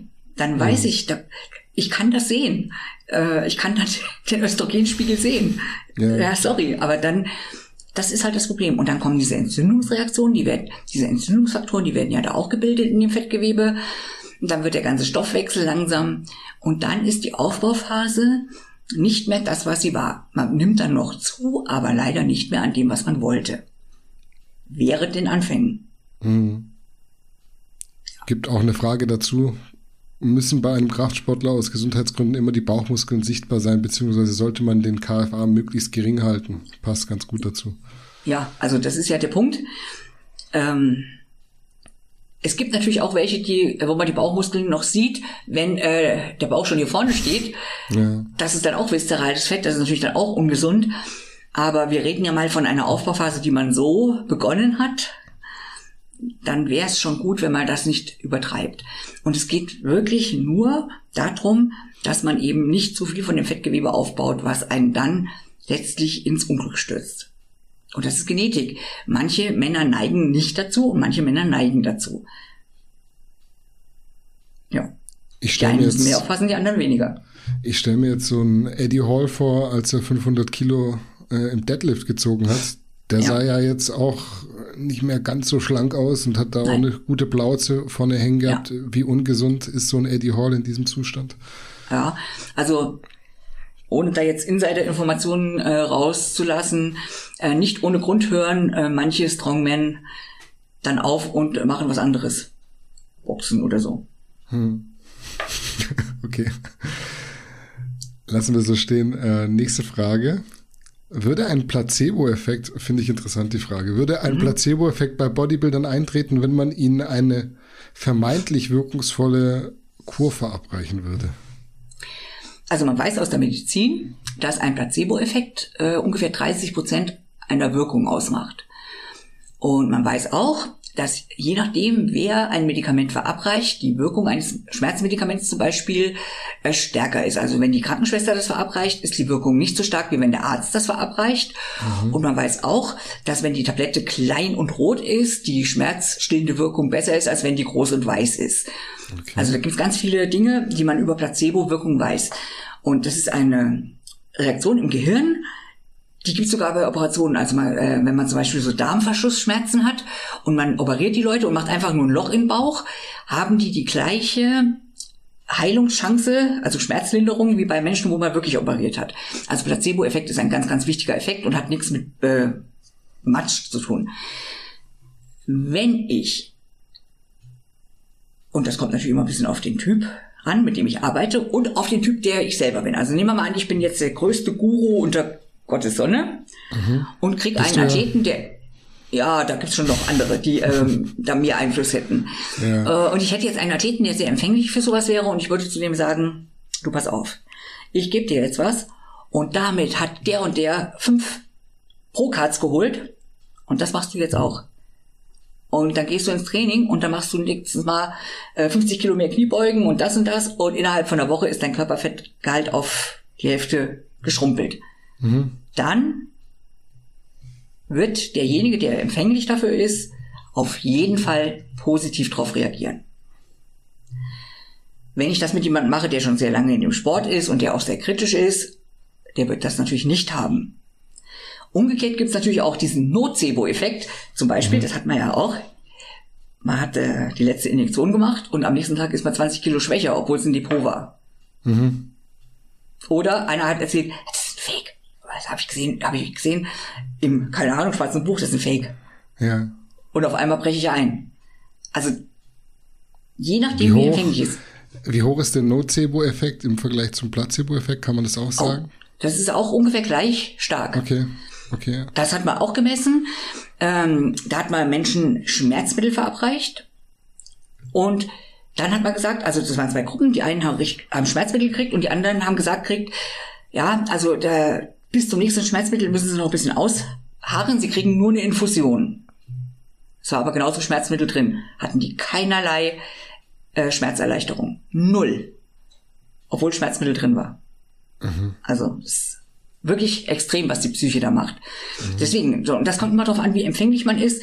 Und wenn man sehr kritisch ist, also so jemand wie ich, leider habe ich, kann nur sehr wenig davon profitieren. Weil ich äh, viele Sachen alles. zu arg hinterfrage. Ich könnte viel mehr profitieren, wenn ich ein bisschen offener wäre. Also man soll sich diesen Placebo-Effekt nicht wegreden. Kann man sehr viel profitieren davon. Ich habe jetzt gerade nebenher ein bisschen geguckt, weil ich mich äh, meine zu erinnern, es gäbe sogar eine Studie mit äh, Dianabol, glaube ich, dass man Tabletten gegeben hat, die nichts hatten und dass die Leute trotzdem Genau, so ausgehen, geworden was gemerkt zu haben. Ja. Genau. Ja, Mit Sicherheit. Ja. Ja, also da das steht außer Frage. Das gibt's ja mit, also da gibt's ja eine Unzahl von Studien mit Scheinmedikamenten. Stell ich mir jetzt die Frage, warum sind meine Ibuprofen-Tabletten groß und weiß und nicht klein und rot? Äh, das ist, glaube ich, äh, das, Geht, kriegt man nicht hin, oder? nein, das weiß ich nicht. Also ich glaube nicht, dass die so aussehen sollen, weil die Leute ja auch Angst vor Nebenwirkungen haben. Das kommt wahrscheinlich auch dazu. Also ich fände jetzt klein und rot gar nicht mal so vertrauenserweckend, ehrlich Ja, gesagt. eben, deswegen. Ja, ja. Ja. Aber wenn man jetzt sagen würde, also du, du hättest jetzt richtig schlimme, sag ich jetzt mal, Tumorschmerzen. Und man würde dir dann sagen, ja, jetzt nimmst du eine Ibo. Ja, Und dann würdest du dir denken, pff, ja, was soll denn das jetzt helfen? Aber wenn dann der Arzt käme und würde dir was kleines Rotes geben, das wäre auch Ibo, und würde dir sagen, das ist ein ganz neues Medikament und das äh, macht die Schmerzen auf jeden Fall weg, dann würde es wahrscheinlich eine Wirkung haben. Nächste Frage. Hast du schon mal einen Sportler mit dilativer Kardiomyopathie betreut? Wenn ja, wie sehen Prävention und ein möglicher Supplementplan aus? Da muss man vielleicht erstmal fürs Publikum klären, was ist dilative Kardiomyopathie? Ich weiß es nämlich auch nicht. Dilatativ, heißt das? Dilatativ? Das Okay, ist, dann wenn, steht das hier, äh, glaube ich, falsch. Ja, das ist, ja, wahrscheinlich hat er es falsch geschrieben. Äh, das ist, wenn äh, der Herzmuskel sich weitet. Und in dem Fall ist äh, die, die linke Herzteil betroffen, aber ist ja wurscht. Also es ist auf jeden Fall eine Herzmuskelerkrankung. Und da kann ich klar sagen, nein, ich bin kein Arzt und ich kenne meine Grenzen. Und äh, für sowas würde ich niemals die Verantwortung übernehmen. Da gibt's äh, Leute, die da Spezialisten sind und die können da auch äh, sagen, was man da im Training machen kann und die können auch sagen, was man da sonst machen kann. Aber da äh, bin ich raus. Also generell, wenn Leute mit äh, schweren Grunderkrankungen kommen, da übernehme ich die Verantwortung nicht. Warum sollte ich das tun? Ja, Kriege ich ganz viele Anfragen, aber ähm, ja, mache ich nicht. Ist damit beantwortet. Nächste Frage. Starke Unterleibskrämpfe beim Training. Krankheit ausgeschlossen. Warum dort? Ich glaube, das war von der Dame. Vielleicht äh, erklärt es das noch ein bisschen weiter. Ja, also Krankheit ausgeschlossen. Das ist auch immer so eine Sache. Erstens würde ich jetzt, äh, wenn das jetzt meine Klientin wäre, dann würde ich die erkennen und dann äh, würde ich erst mal wissen, ähm, wer hat da welche Erkrankung ausgeschlossen. Das ist ja schon mal ganz wichtig. Und dann, äh, nur weil ein Arzt, irgendein Arzt irgendwas ausgeschlossen hat, bin ich noch lange damit nicht zufrieden. Kommt ja auch.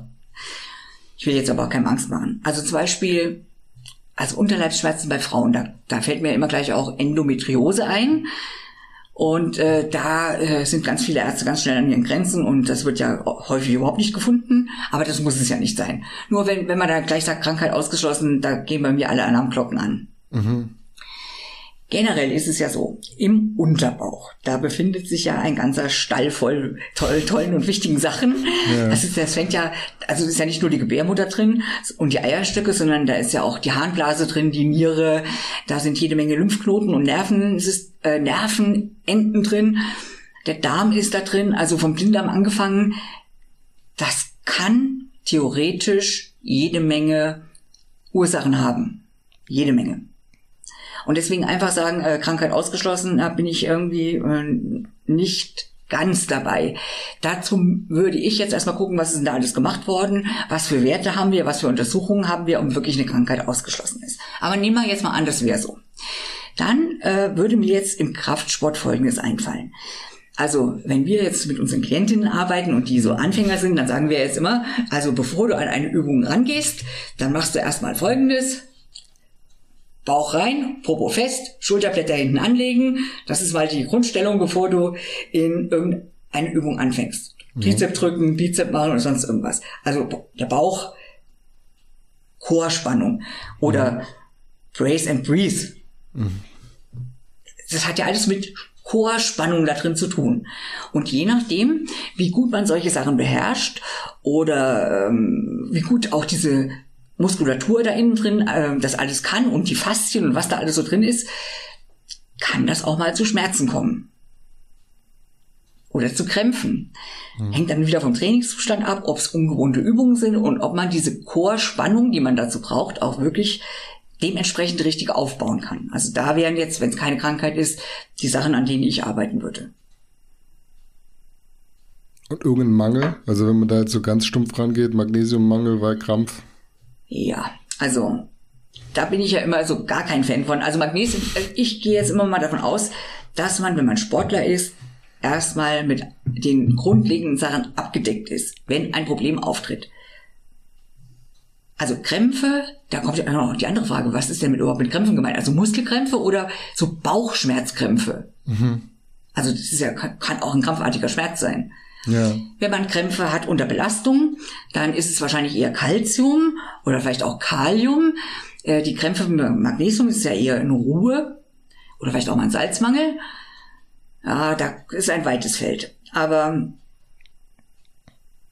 Mineralien, äh, da müssen wir uns mal ganz ehrlich drüber unterhalten. Wenn ich hier Sport mache, regelmäßig Sport mache, dann habe ich doch bitte dafür zu sorgen, dass ich mit den Grund, also mit den Mineralien ausreichend versorgt bin. Das ist doch jetzt kein Hexenwerk. Wir reden ja nicht von 20.000 verschiedenen Sachen. Calcium, Magnesium, Zink, Selen. Da könnte man doch abgedeckt sein, oder? Mhm. Vor allem, Bevor wenn die Gesundheit im Vordergrund steht, ja. Ja. Das wäre mal das. Also, ich mache doch den Sport entweder aus Leistungsaspekten, da muss sowieso alles passen, oder mhm. aus Gesundheitsaspekten, da äh, gucke ich doch auch, wie ich mit den Sachen versorgt bin. Also, wenn, wenn man es noch nicht gemacht hat, dann wäre das jetzt mein Hinweis. Okay. Kümmert euch um die Basics. Mhm. Schließen wir da direkt an. Warum sind manche Vitamine und Antioxidantien rund ums Training kontraproduktiv? Ja, da muss man auch wieder unterscheiden zwischen äh, Gesundheitssport und Leistungssport. Ähm, beim Training entstehen diese freien Radikale, also die, die Schäden verursachen. Und ähm, beim Leistungssport ist es so, da entstehen sehr viele von diesen freien Radikalen, mehr als man haben möchte. Also der Leistungssportler, der kann auf jeden Fall supplementieren, die Antioxidantien vor oder nach dem Training, am besten nach dem Training. Das schadet nichts, weil der hat sowieso viel zu viel freie Radikale. Mhm. Beim Gesundheitssportler sieht's anders aus. Der Gesundheitssportler, der macht den Sport deswegen, um Anpassungseffekte in seinem Körper zu erzeugen. Zum Beispiel eine Insulinresistenz zu bekämpfen oder keine Ahnung, ähm, seine Ausdauer zu verbessern oder, keine Ahnung, Muskel bisschen zum Wachsen zu bringen. Also alles im, in gesundheitlichen Maßen. Mhm. Dafür braucht man ein Minimum an freien Radikalen. Die muss man haben, damit diese Anpassungseffekte überhaupt passieren. Und wenn ich dann nach dem Training Antioxidantien nehme, das sind ja die Gegenspieler zu den freien Radikalen, dann werden die paar, die ich erzeugt habe, die ich eigentlich brauchen würde für die Anpassungseffekte, sofort wieder weggefangen. Das sollte man nicht tun. Da sollte man die Antioxidantien, und dazu gehören auch ein paar Vitamine, zum Beispiel Vitamin E und A, die sollte man dann zeitversetzt nehmen. Also wenn ich das supplementieren möchte, weil es sicherlich Sinn macht, Mitochondrien äh, zum Beispiel, also die Kraftwerke der Zelle, die äh, können gut unterstützt werden mit Antioxidantien, aber dann sollte man das zeitversetzt vom Training machen. Wenn ich abends trainiere, kann ich zum Beispiel morgens nehmen oder wenn ich halt morgens trainiere, dann kann ich die Antioxidantien und diese Vitamine abends nehmen. Mhm. Dann nehme ich mir die Anpassungseffekte nicht weg. Mhm. Wo ziehe ich jetzt die Grenze zwischen einem Gesundheits- und einem Leistungssportler? Würdest du sagen, jetzt so ich vor drei Jahren voll im Saft, fünf, sechs Mal Training die Woche, bin ich ein Leistungssportler oder bin ja, ich ein Gesundheitssportler? Schon. Ja, ja, auf jeden ja. Fall, ja. Hm. ja. Ja, also äh, bei diesen Gesundheitssportlern, da spricht man von den Leuten, die so äh, dreimal in der Woche eine halbe bis eine Stunde okay. Sport machen, um einfach ähm, Krankheiten vorzubeugen. Mhm. Ah, das sind nicht die, die ins Studio gehen und jede Woche äh, zehn Kilo mehr auf der Bank drücken wollen. Also normal sagt man ja immer Leistungssportler sind ja die mit Wettkampfambitionen, aber ich, wir reden ja hier von denen, die Hardcore im Studio trainieren und denen, die ja. halt sagen, ich mache das, damit ich meine Fitness erhalte. Mhm. Da ist jetzt dieser Leistungsgedanke, Progression und all das, das äh, bleibt mal außen vor. Mhm. Jetzt mal angenommen, wir nehmen es päpstlicher als der Papst. Ist es ein Unterschied, ob ich mir nach einem, nach einem harten Training eine 1 Gramm Tablette Vitamin C äh, reinhau oder ist es ja, das würde ich dann auch nicht machen. Würde es auch nicht machen. Und was ist jetzt, also ich bin ja immer so jemand, der einfach das nicht so verkompliziert und nicht überanalysiert. Ja. Wenn ich jetzt daheim gehe und mache mir ein paar Reisflocken mit bisschen Whey und äh, 300 Gramm Beeren, wo ja auch viel Vitamin C ja, und Vitamine drin das sind. Das ist ja, machen. das sind ja immer, also die Fragen stellen ja, ja. wirklich viele. Ja. Darf ich dann meine Beeren nach dem Training eine Stunde später haben? Weil da ist ja auch das drin und könnte sich in die Quere kommen. Ja, also hier geht's wirklich um das Supplementieren von isolierten hochdosierten äh, Antioxidantien praktisch in Tablettenform. Also nicht um das, was natürlicherweise vorkommt, weil wenn ich eine Handvoll Bärenobst esse, dann komme ich nicht auf ein Gramm Vitamin C mhm. und da komme ich auch nicht auf äh, 500 oder 600 Milligramm äh, N-Acetylcystein zum mhm. Beispiel. Ja. Also ja. nicht immer so viel nachdenken, einfach genau. gesunder Menschenverstand, genau. eine saubere Mahlzeit ja. und fertig. Ja. ja. Gut. Welchen Tipp kannst du Menschen geben, die unter Magersucht leiden oder gelitten haben und Angst vor dem Zunehmen haben? Ja, Leute, Magersucht ist eine Krankheit. Mhm. Das hat ja nichts, ich sage mal, das ist wie beim Alkoholiker, da kannst du auch nicht sagen, ja, trink halt mal nix. Ja, ich weiß, was du meinst. Ja, also Essstörungen gehören immer in Behandlung und ja, natürlich, äh, es ist halt so, äh, wenn jemand Magersucht hatte und dann Krafttraining macht und dann dadurch lernt, dass man essen muss, um Erfolg zu haben, dann kann das eine kurzfristige Übertünchung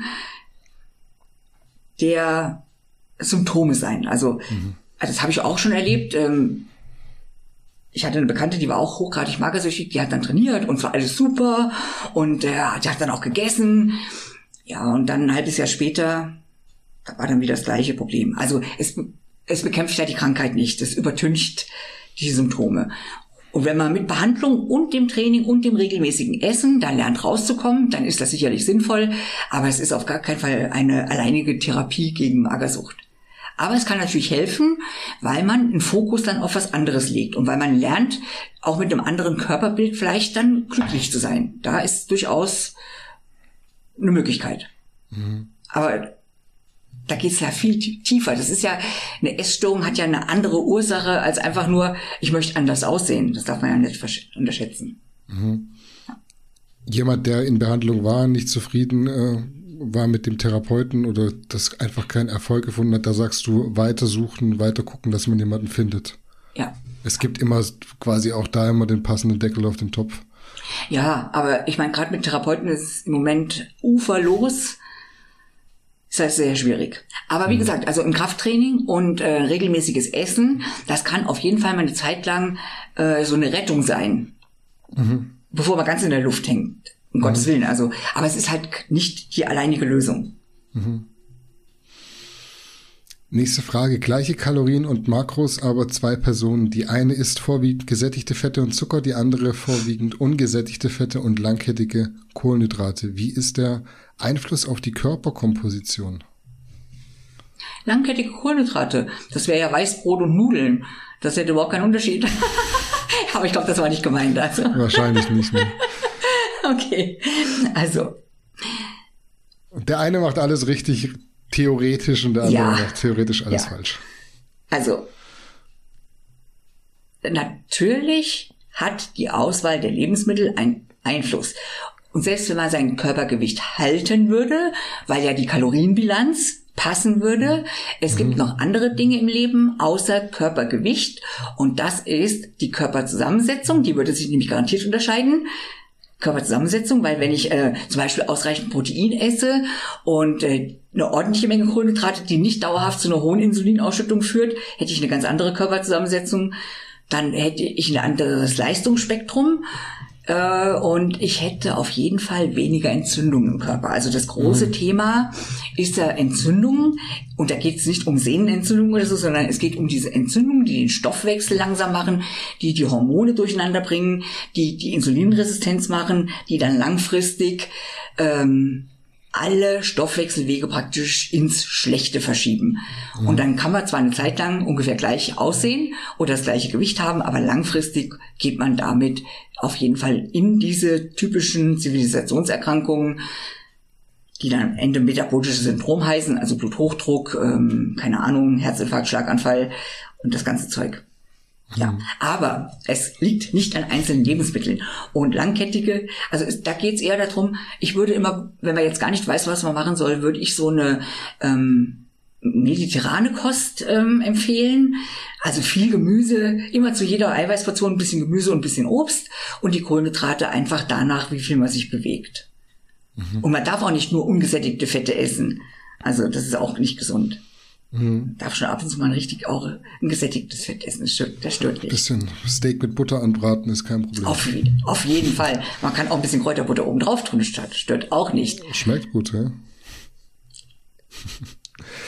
Nächste Frage. Welche Bodybuilding-Klassen würdest du abschaffen oder anders gestalten? Seht ihr mal, jetzt bringt ihr sie sogar schon zum Husten mit euren Fragen. also, welche Klasse ich total überflüssig finde, ich meine, ich bin ja Kampfrichter und Funktionär, ich muss jetzt aufpassen, was ich hier sage. Ja. Also was ich total überflüssig finde, ist Maskular Men's Physik. Das gibt's aber auch bloß bei euch, oder? In dem ja. Zweig. Oder gab's? Ja. Ich weiß gar nicht, ob es das noch gibt. Gibt's noch. Aber gibt's das ist noch? total überflüssig. Also oben ja. Bodybuilding und unten Badehose, das finde ich also, sorry, aber no go. Dann, was glaube ich auch nur bei uns gibt, sind Fit Pairs und Fit Model. Das geht für Fit mich auch Pairs überhaupt gar auch. nicht. Da mhm. gehen dann quasi Paare auf die Bühne und. Ja, Bikini und Men's Physik. Oh Gott, okay. Ja, genau. Ja. Und Fit Model, das geht für mich auch überhaupt nicht. Sorry. Gibt es bei euch auch immer noch? Also das, ja, das ist aber nicht so mit, im, mit leger also nicht im, im offiziellen Anzug Wettkampfgeschehen. Barfuß. Das geht nicht im, äh, nicht im offiziellen Wettkampfgeschehen, also nicht EM und WM, sondern da gibt's halt getrennte Wettkämpfe. Aber das ist für mich jetzt, äh, gehört nicht zu den offiziellen Wettkampfsportarten, zum Glück mhm. mindestens. Ja. Und was ich dann für ähm, fraglich halte, ist, ob man äh, Classic Bodybuilding und Classic Physik gemeinsam braucht. Das halte ich für nicht zielführend. Und in Classic Physik würde ich diese schreckliche Vakuumpose abschaffen. Die hasse ich wie die Pest. Okay. Männer ohne Eingeweide. Und wenn man die dann auch noch macht bei der Doppelbizep-Pose, wo man sie gar nicht machen muss, also das finde ich ganz schrecklich. Also Vakuumpose, das geht für mich überhaupt nicht. Also ich äh, stehe auf äh, die Blendermuskulatur, wenn man im Line-Up hinguckt und der hat ein schönes Sixpack, ein paar schöne Schultern und ein paar ausladende Beine, mhm. bei einer schmalen Taille, okay, aber Vakuum, no go. Mhm. Ich weiß natürlich das äh, Ziel dahinter. Man möchte halt gucken, ob da, ob da dicke Bäuche sind und wer einen dicken Bauch hat, kann das nicht wegziehen. Aber trotzdem, das ist für mich no. Mhm. Gibt es bei euch Classic Physik und Classic Bodybuilding? Ich ja. frage so doof, weil ich echt so auf ja, dem ja. einen Zweig so überhaupt gar nicht gebildet bin. Ja, ja. Und was ist der Unterschied? Kann man äh, das so die haben ein anderes? Gewichtslimit. Okay. Äh, Classic Bodybuilding ist Bodybuilding äh, mit einem anderen Gewichtslimit und Classic Physik, die machen halt auch andere Posen. Das sind die mit den Vakuumposen. Okay. Das ja. schon, irgendwann wird es, glaube ich, auch so ein bisschen beknackt, oder? Ja. Ja.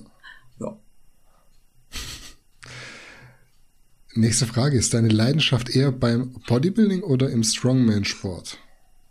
Naja, also ich bewege mich im Bodybuilding, seit ich 16 Jahre alt bin.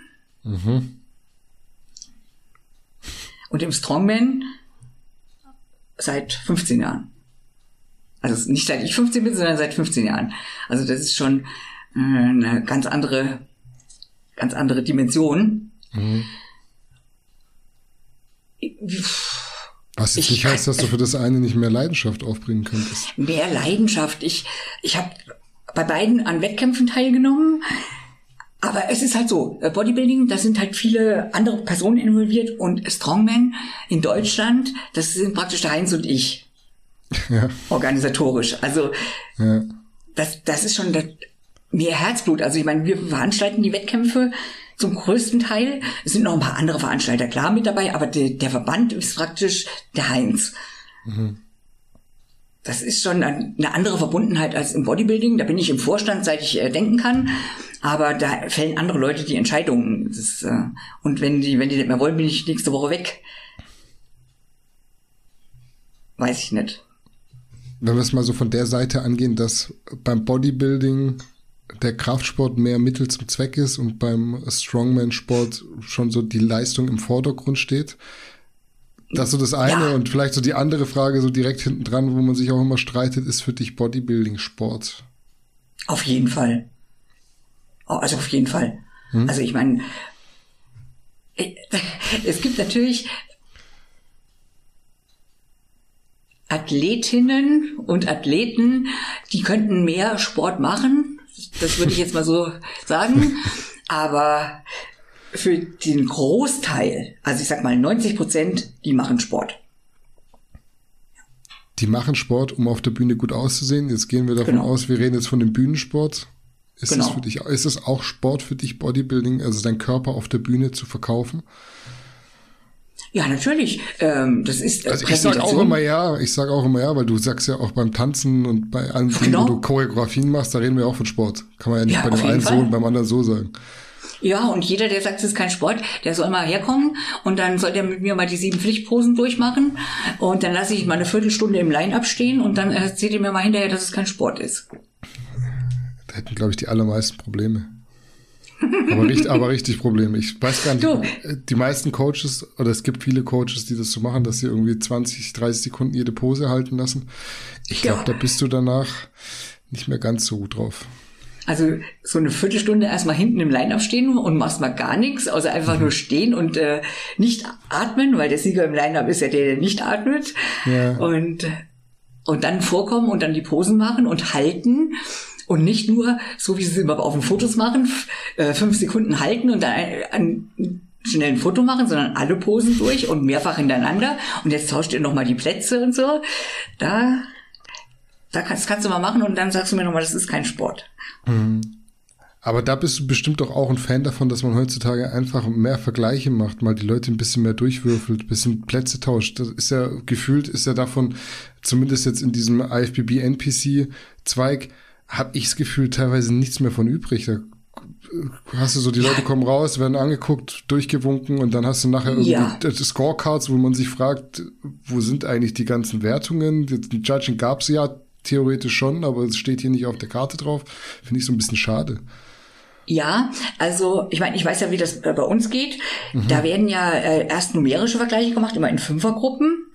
Und dann, während diese Vergleiche laufen, müssen die Kampfrichter ja jeder seinen ersten Wunschvergleich machen, also mit den fünf, die er im ersten Vergleich hat. Dann geben alle Kampfrichter das in die Mitte Okay. und dann wird aus dem, was alle Kampfrichter sich gewünscht haben, da kriegt jeder Athlet Striche und wer die meisten, also die fünf, die die meisten Striche haben, kommt dann in den ersten Vergleich.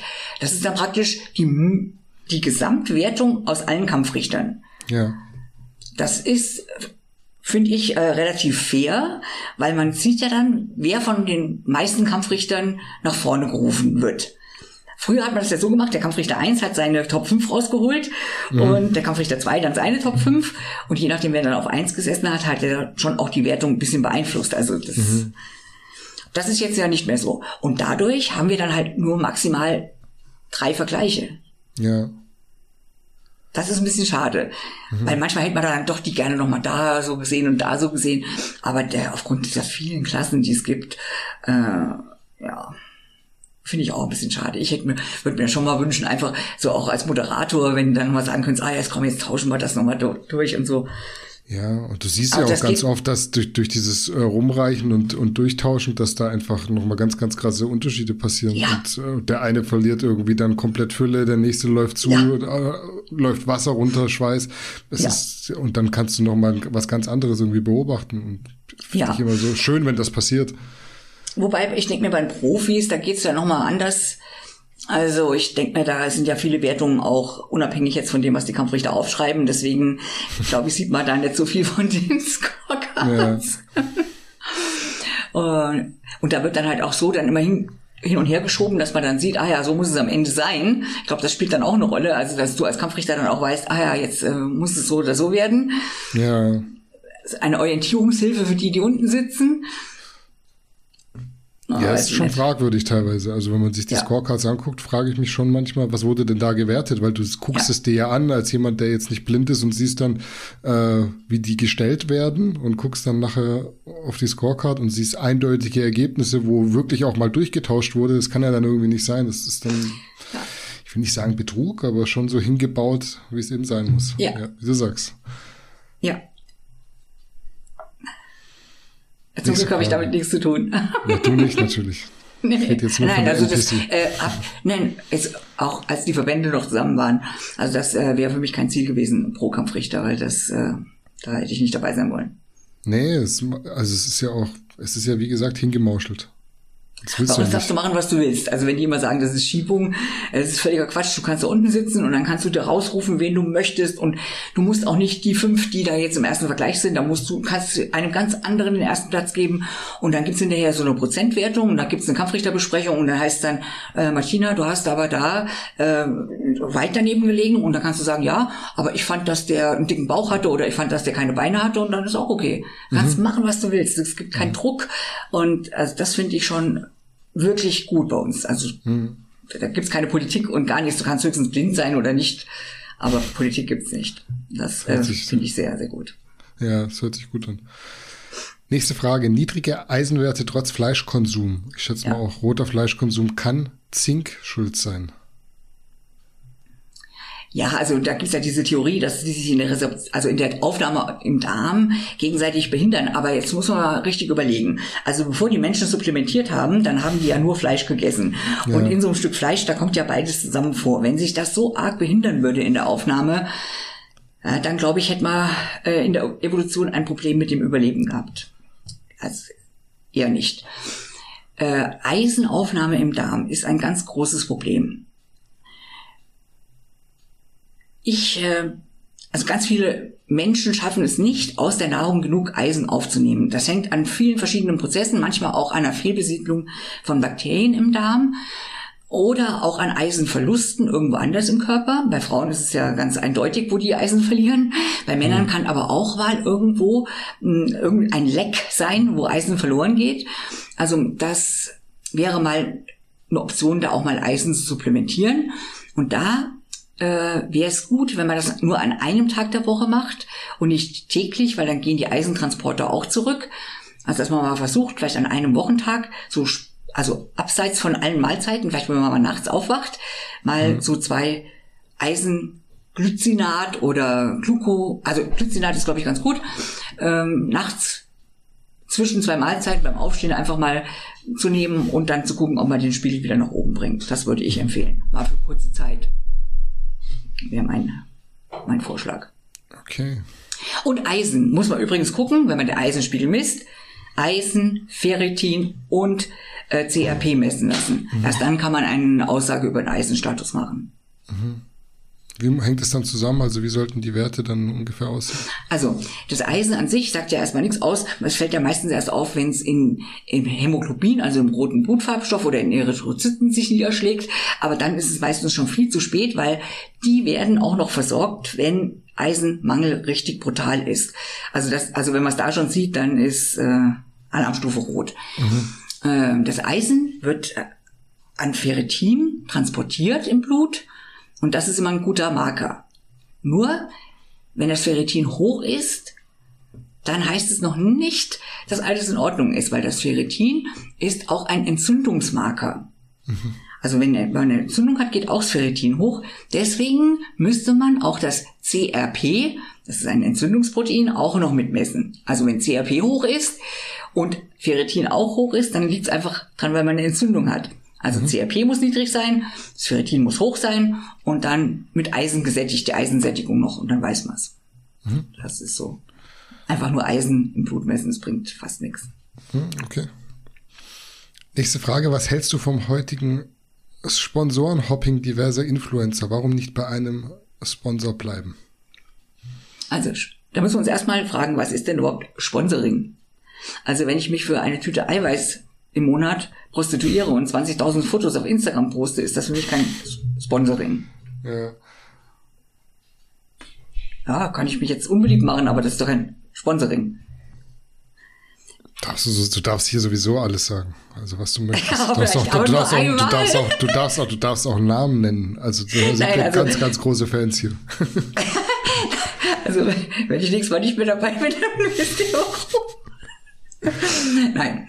Also kommt, also, wenn wir im Sponsoring von richtigen Athleten reden, die richtig Geld auch bekommen, also nicht nur zwei Beutel Eiweiß, Ja. dann, Leute, ist das doch ein Geschäft.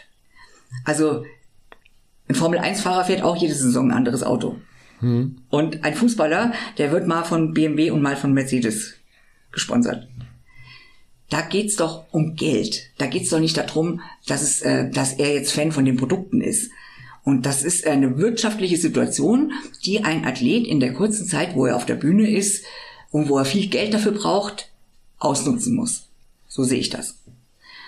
Die Frage, wie ist das mit dem Produkt und dem Athleten? Das trifft ja eher auf die, sage ich jetzt mal, auf die kleineren Athleten zu, also auf die noch nicht so ganz erfolgreichen, die dann da sagen, oh, das ist super, das Produkt und nur das wirkt und nächste Woche dann sagen, ja, nur das wirkt und die anderen sind scheiße. Und da muss man mal ein bisschen vorsichtig sein.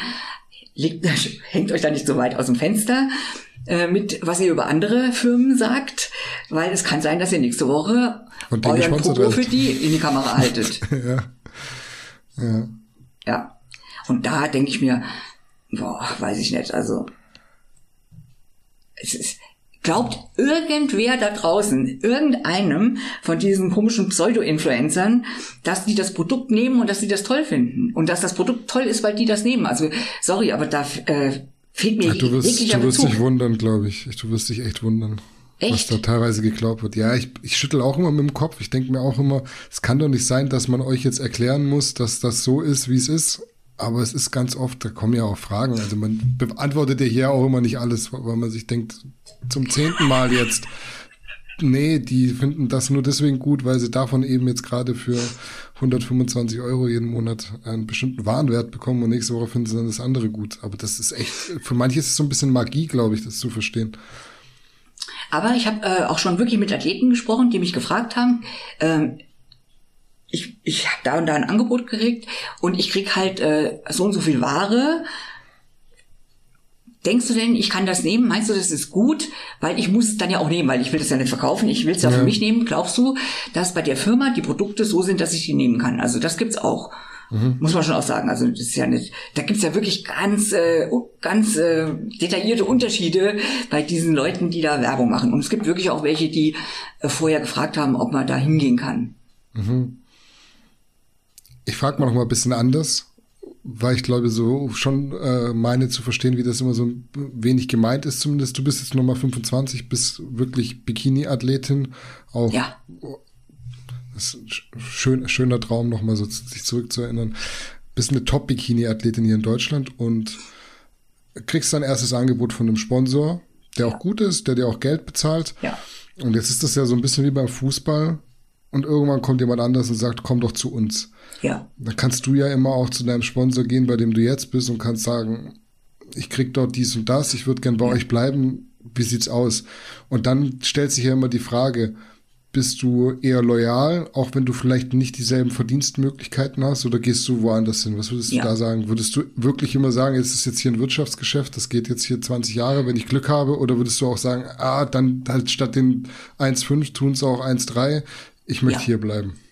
Also das kommt auch immer ein bisschen drauf an, wie mit den Menschen umgegangen wird bei den Firmen. Und da habe ich auch schon schlimme Sachen gehört.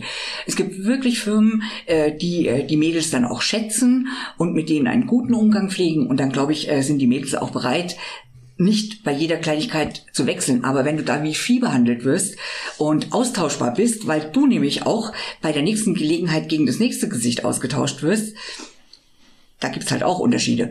Und äh, ich weiß auch, wie das ist. Ich meine, ich habe ja auch junge Athletinnen, wenn dann äh, so das erste Mal jemand auf dich zukommt und sagt dann, boah, also du kannst zu uns ins Sponsoring, ja, dann hast du den Fame und du gehörst dazu und du kannst auf der FIBO da bei dem Stand stehen und so. Klar, du musst den ganzen Tag da Eiweiß ausschenken und, und dein Hotel selber bezahlen und keine Ahnung was.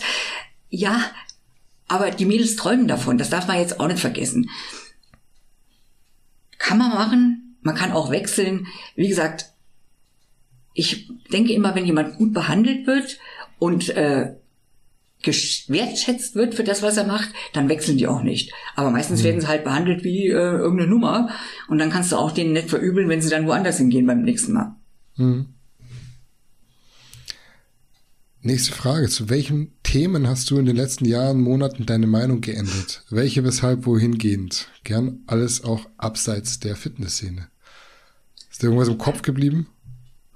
Also meine Meinung geändert. Ich meine, äh, so in der Wissenschaft ändern sich manche Sachen. Das ist aber nicht meine Meinung. Das sind ja Fakten. Da mhm. muss man sich anpassen. Und äh, generell so meine, also so Meinung. Ich, ich halte mich für ziemlich offen und für ziemlich tolerant, dass ich äh, überhaupt nicht so festgelegt bin in Meinungen. Weiß ich, ich, ich wüsste jetzt ehrlich gesagt nicht wirklich, wo ich meine Meinung geändert hätte. Hm. Von Menschen erwarte ich nicht viel, das muss ich ganz ehrlich sagen. Also das ist jetzt auch nicht so, dass ich da jetzt äh, sagen würde, oh ja, da hätte ich mir etwas anderes gedacht. Also klar, das Reizthema Corona, da hätte ich mir schon was anderes von Menschen erwartet. Da hätte ich mir nicht vorstellen können, dass es alles mal so abgeht, wie es jetzt abgeht. Niemals. Mhm. Also wenn man mich da vorher zu meiner Meinung gefragt hätte, wie das Volk mit dieser Sache umgeht, da hätte ich mich anders geäußert, ja, muss ich sagen. Würdest du echt, hättest du echt gesagt, du hättest was anderes erwartet? Ja. Ja? Ja. Also, ich meine jetzt nur mal ein Beispiel. Ja. Telegram. Mhm. Ich war auf Telegram, weil die IFBB ihre Wettkämpfe da immer die Informationen, wann ist man dran, welches Kampfrichterpanel und so, äh, gibt es immer eine Telegram-Gruppe. Mhm. Jetzt wird, soll Telegram verboten, kontrolliert oder keine Ahnung was werden, weil es da irgendwelche Tendenzen gibt, keine Ahnung welche. Ja, Entschuldigung.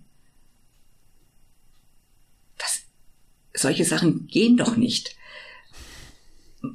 Jeder kann doch sich äußern, wie er möchte, und wenn es illegal ist, dann muss halt irgendwie reagiert werden. Aber deswegen kann ja. man doch nicht irgendeinen Messenger-Dienst verbieten. Wo kommen wir denn dahin?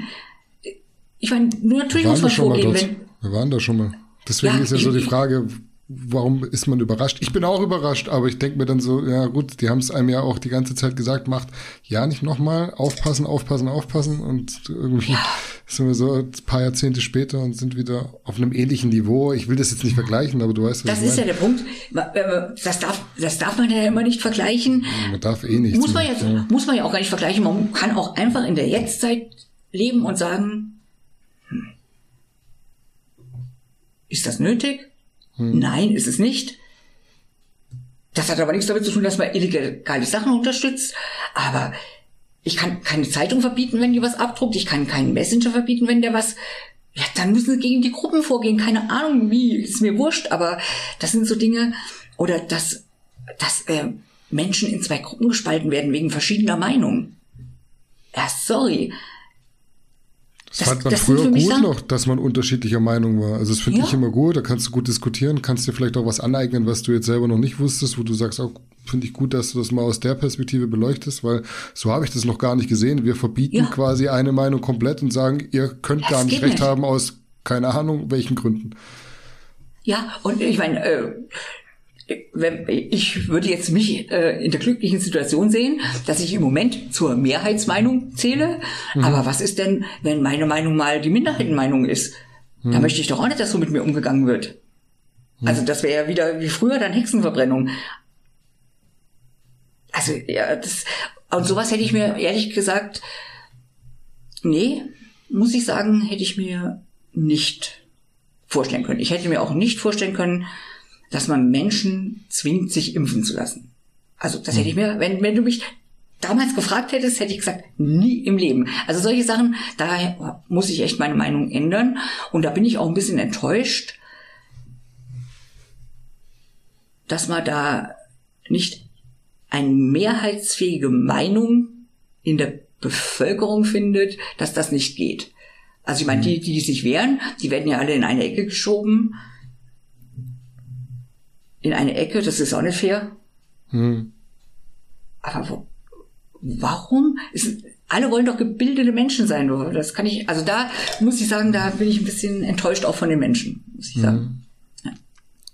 Siehst Aber du, sonst, Siehst du eine Möglichkeit, da wieder rauszukommen? Also wir sind ja jetzt schon in so einer festgefahrenen Situation. Man muss sagen, die Lager sind schon gespalten. Keiner will mehr irgendwie von seiner, also die allerwenigsten wollen überhaupt nur diskutieren. Jeder hat so seine festgefahrene ja. Meinung. Und das geht jetzt schon zwei Jahre. Glaubst du, man kommt da wieder raus? Denkst du, wir kriegen das irgendwann wieder aus den Köpfen entfernt? Man kann das irgendwie überwinden oder begleitet uns das jetzt die nächsten zehn Jahre weiter? Also ich äh, schätze mal, das wird uns begleiten. Äh, zumindest mal, solange wir keine Lösung gefunden haben für äh, diese ganze Corona-Situation. Und dann wird es wahrscheinlich noch eine ganze Generation dauern, die dann vielleicht in anderen Verhältnissen aufwächst und dann kann man vielleicht hoffen. Aber mit denen aus unserer Generation, glaube ich, äh, da sind wir gespalten. Hm. Ja. Irreversibel willst du auch sagen. Aber wahr. Ja. ja. Ja, ist wirklich traurig. Ja. Also ich bin ja Fan von Diskussionen ich bin auch Fan von Meinungen, von Pluralismus, ja. von Demokratie und ich denke, in jeder Demokratie muss auch irgendwo die dümmste Meinung zugelassen werden und wenn die gegen konform gegen Gesetze verstößt, ja. muss man sagen, dann kriegst halt eine Anzeige, wirst halt vor Gericht gezerrt ja. oder kriegst irgendeine Strafe. Hat man immer schon so gehandhabt, aber alles andere muss man doch diskutieren dürfen. Ja, und ich meine, man muss sich auch mal fragen, warum jemand gewaltbereit ist, wenn du nicht gehört wirst. Ich meine, äh, die Leute sind ja nicht von Natur, also per se gewaltbereit. Aber nee. wenn du immer überfahren wirst, immer überfahren wirst, ich meine, du musst immer lauter werden. Hm. Schwierig. Also wie gesagt, ich bin, wir haben ja schon öfter drüber gesprochen. Ich äh, hm. glaube an Corona. Ich äh, glaube ich an. Ich bin auch äh, jemand, der sich impfen lassen hat, aber ich bin wirklich kritisch, was äh, rundherum alles passiert mit den Maßnahmen und so kann ich leider nicht konform gehen. Mhm. Ich glaube, die Frage, warum die dir gestellt wird, ist, ob du schon mal deine Meinung geändert hast, weil, also jetzt mal fernab von dieser Corona-Thematik, was ja sowieso eine sehr schwierige Thematik ist, glaube ich, weil du sehr differenziert und reflektiert bist und dir wahrscheinlich erstmal nach großem Überlegen erst eine Meinung bildest und es dann wahrscheinlich länger dauert, äh, bis du wirklich mal von deiner Meinung abrückst, die du mal äh, dir erworben, gebildet hast. Ich glaube, das ist so die Frage. Wenn du dann sagst, bei dem Thema habe ich meine Meinung geändert, dann wiegt das, glaube ich, mehr, als wenn, ja, Fit Lisa von Instagram sagt, diese Woche finde ich das eine Produkt gut, äh, nächste Woche das andere. Ja, aber da fällt mir jetzt echt nichts ein, wo ich jetzt grundlegend anderer Meinung bin. Ja, aber ist ja bezeichnend, also um das so abzuschließen, ist ja bezeichnend, wenn das in der Situation dann der Fall ist. Weil du mit was anderem gerechnet hättest einfach. Mhm. Mhm. Nächste Frage. Kommen zu den Feiertagen. Worauf sollte man an Weihnachten achten, um eine gesunde Kombi aus Genuss und Sportlichkeit zu realisieren? Muss man das überhaupt, frage ich jetzt mal so noch dazu. Also der Hauptgedanke, der einen da tragen sollte, ist der, dass es nicht am nächsten Tag verboten wird. Weder das Essen noch das Trinken. Und mhm. ähm, all die Dinge, die wir heute zu Weihnachten bekommen, bekommen wir das ganze Jahr über. Erinnert euch, es gibt ab Ostern ähm, Spekulatius oder ja, Weihnachtsmänner, ja. Um, umgewidmete Osterhasen. Also diese Sache mit Weihnachten, wo man wirklich ein Festmahl hatte, äh, aus einer Zeit, wo es das ganze Jahr sonst nichts gab. Da sind mhm. wir weit entfernt von. Also wir leben in einer Überflussgesellschaft. Nichts von dem, was es an Weihnachten gibt, gibt es sonst nie mehr wieder. Also dieses, wir müssen das heute, das könnt ihr euch alle wegstreichen. Und was so gesellschaftliche Sachen angeht, also ich esse mit der Familie und das mache ich eben sonst vielleicht nicht, okay, ja, da kann man doch auch mitessen, ohne dass man sich dann gleich zu Tode frisst. Also da gibt's ja ein Mittelmaß. Es, es mhm. spricht ja nichts dagegen, all diese Sachen auch mit zu essen in Maßen. Und äh, davon wird nichts kaputt gehen. Nix. Es sind äh, drei Tage oder was an Weihnachten oder vier, keine Ahnung. Ja, drei Davon Weihnachten, wird, ein Silvester. Mein Gott. Ja. Also das wird sicher, da wird sicherlich nichts passieren. Piano und mit Augenmaß. Das würde ich so sehen. Und äh, je mehr man sich verbietet, desto schlimmer wird es wahrscheinlich entgleisen. Und wenn man einen Coach hat, kann man das ja mit dem besprechen. Und man kann ja auch mal, wenn man schon weiß, es gibt heute Abend äh, die fettigste Gans unter Gottes Sonne, dann kann man ja vielleicht schon mal morgens und mittags nur einen Shake trinken, dann hat man schon mal ein bisschen was eingespart. Mhm. Aber selbst wenn man es nicht tut, wird man nicht sterben. Und man wird keine 10 Kilo schwerer aus Weihnachten rauskommen. Mhm. Sicher nicht. Mhm. Ich muss da ganz ehrlich sagen, dass mich diese Verletzungen da sehr, sehr stark davon weggebracht haben, solche, ja, solche dogmatischen Vorstellungen von Feiertagen und auch von, von äh, Post-Diät-Phasen zu haben, weil du du merkst irgendwann, wenn du, also bei mir funktioniert das glücklicherweise ganz gut so hormonell, wenn ich nichts mache, dann habe ich auch keinen Hunger. Mhm. Und mittlerweile ist halt, dann gehst du, wenn du abends gegessen hast, einfach ins Bett. Du musst dann nicht mehr noch auf Zwang irgendwas Süßes essen. Und früher war es halt dann so, du kommst nach der Diät raus und isst halt zwei Ben Jerry's, weil du die jetzt essen kannst. Ja. Aber morgen kannst du die auch noch essen. Kannst auch ja. jeden Tag ein halbes essen. Und das hat mich echt so ein bisschen geerdet, wobei man sagen muss, ich war ja da jetzt noch, ich war ja da keine 16, sondern schon Ende 20. Und da, da macht man sich so im Nachhinein echt Gedanken und sich so ein bisschen lustig über sich selbst, was man da für Verhaltensweisen an den Tag gelegt hat. Ja, also es wird nicht am nächsten Tag verboten. Das muss man sich immer sagen. Es gibt alles immer auch noch am nächsten Tag. Hm. Wie feiern denn die Ollisch Weihnachten als Abschlussfrage? Ja, also äh, ich habe ja außer meinem Vater niemanden mehr. Ähm, der wohnt äh, 500 Kilometer weg und weigert sich mhm. hartnäckigst, ja. mit zu uns zu kommen. Äh, und ähm, der Heinz und seine Familie wohnen ja alle hier rundrum. Ja. Äh, ist ja Ortsfremde ja, quasi. Ich bin ja, ja, also wenn hier eine Kuh stirbt, bin ich schuld. Das kann ich mir gut vorstellen. Ja. ja. Also ich bin ja bekennender Weihnachtshasser. Ja. Und aber ich gehe äh, mit, weil ähm, Heinz seine Mutter, also generell die Familie hat mich hier ganz herzlich aufgenommen und Heinz seine Mutter, das ist, glaube ich, die liebste Frau in der Gottessonne, die hat noch nie einem Menschen was Böses ge getan und die hat sehr große Freude daran, wenn ich mitgehe. Das ist der einzige Grund, weil ich genau weiß, wie sehr sie sich freut und da freue ich mich halt auch, mhm. weil für mich ist so äh, bin ja auch Vegetarier und wenn dann so ein Vogel auf dem Tisch äh, zerrupft wird, das ist für mich schon so ein bisschen barbarisch. Ja. Aber es gibt äh, selbstgemachte Klöße. Das ist ja, ja immer das, äh, der Witz vom Heinz sein Vater. Martina, es gibt selbstgemachte Klöße. Und ich gehe halt mit. Aber Essen, also letztes Jahr habe ich an Weihnachten abgenommen. Mhm. Wenn ich schon selbst einen selbstgemachten Kloß esse, davon äh, glaube ich, wird nichts passieren. Ja. Und es sind ja drei Tage am Ende. Ja, ist, ja auch mal, also ist ja auch mal entspannt, oder? Wenn du, wenn du sagst, du bist jetzt niemand, der unbedingt Weihnachten feiert. Das machen aber ja fast alle. Ist es doch immer super entspannt, wenn du dann von anderen Leuten mal drei Tage einfach nichts hörst, weil die beschäftigt sind mit Geschenke auspacken und essen.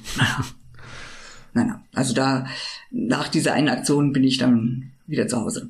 Ja war tatsächlich die letzte Frage auf meiner Liste heute. Gibt es von deiner Seite auch noch was zu ergänzen? Vielleicht willst du noch mal sagen, wo man dich beziehungsweise euch, dich und den Heinz auf Social Media findet, beziehungsweise wie die Kontaktaufnahme am besten funktioniert.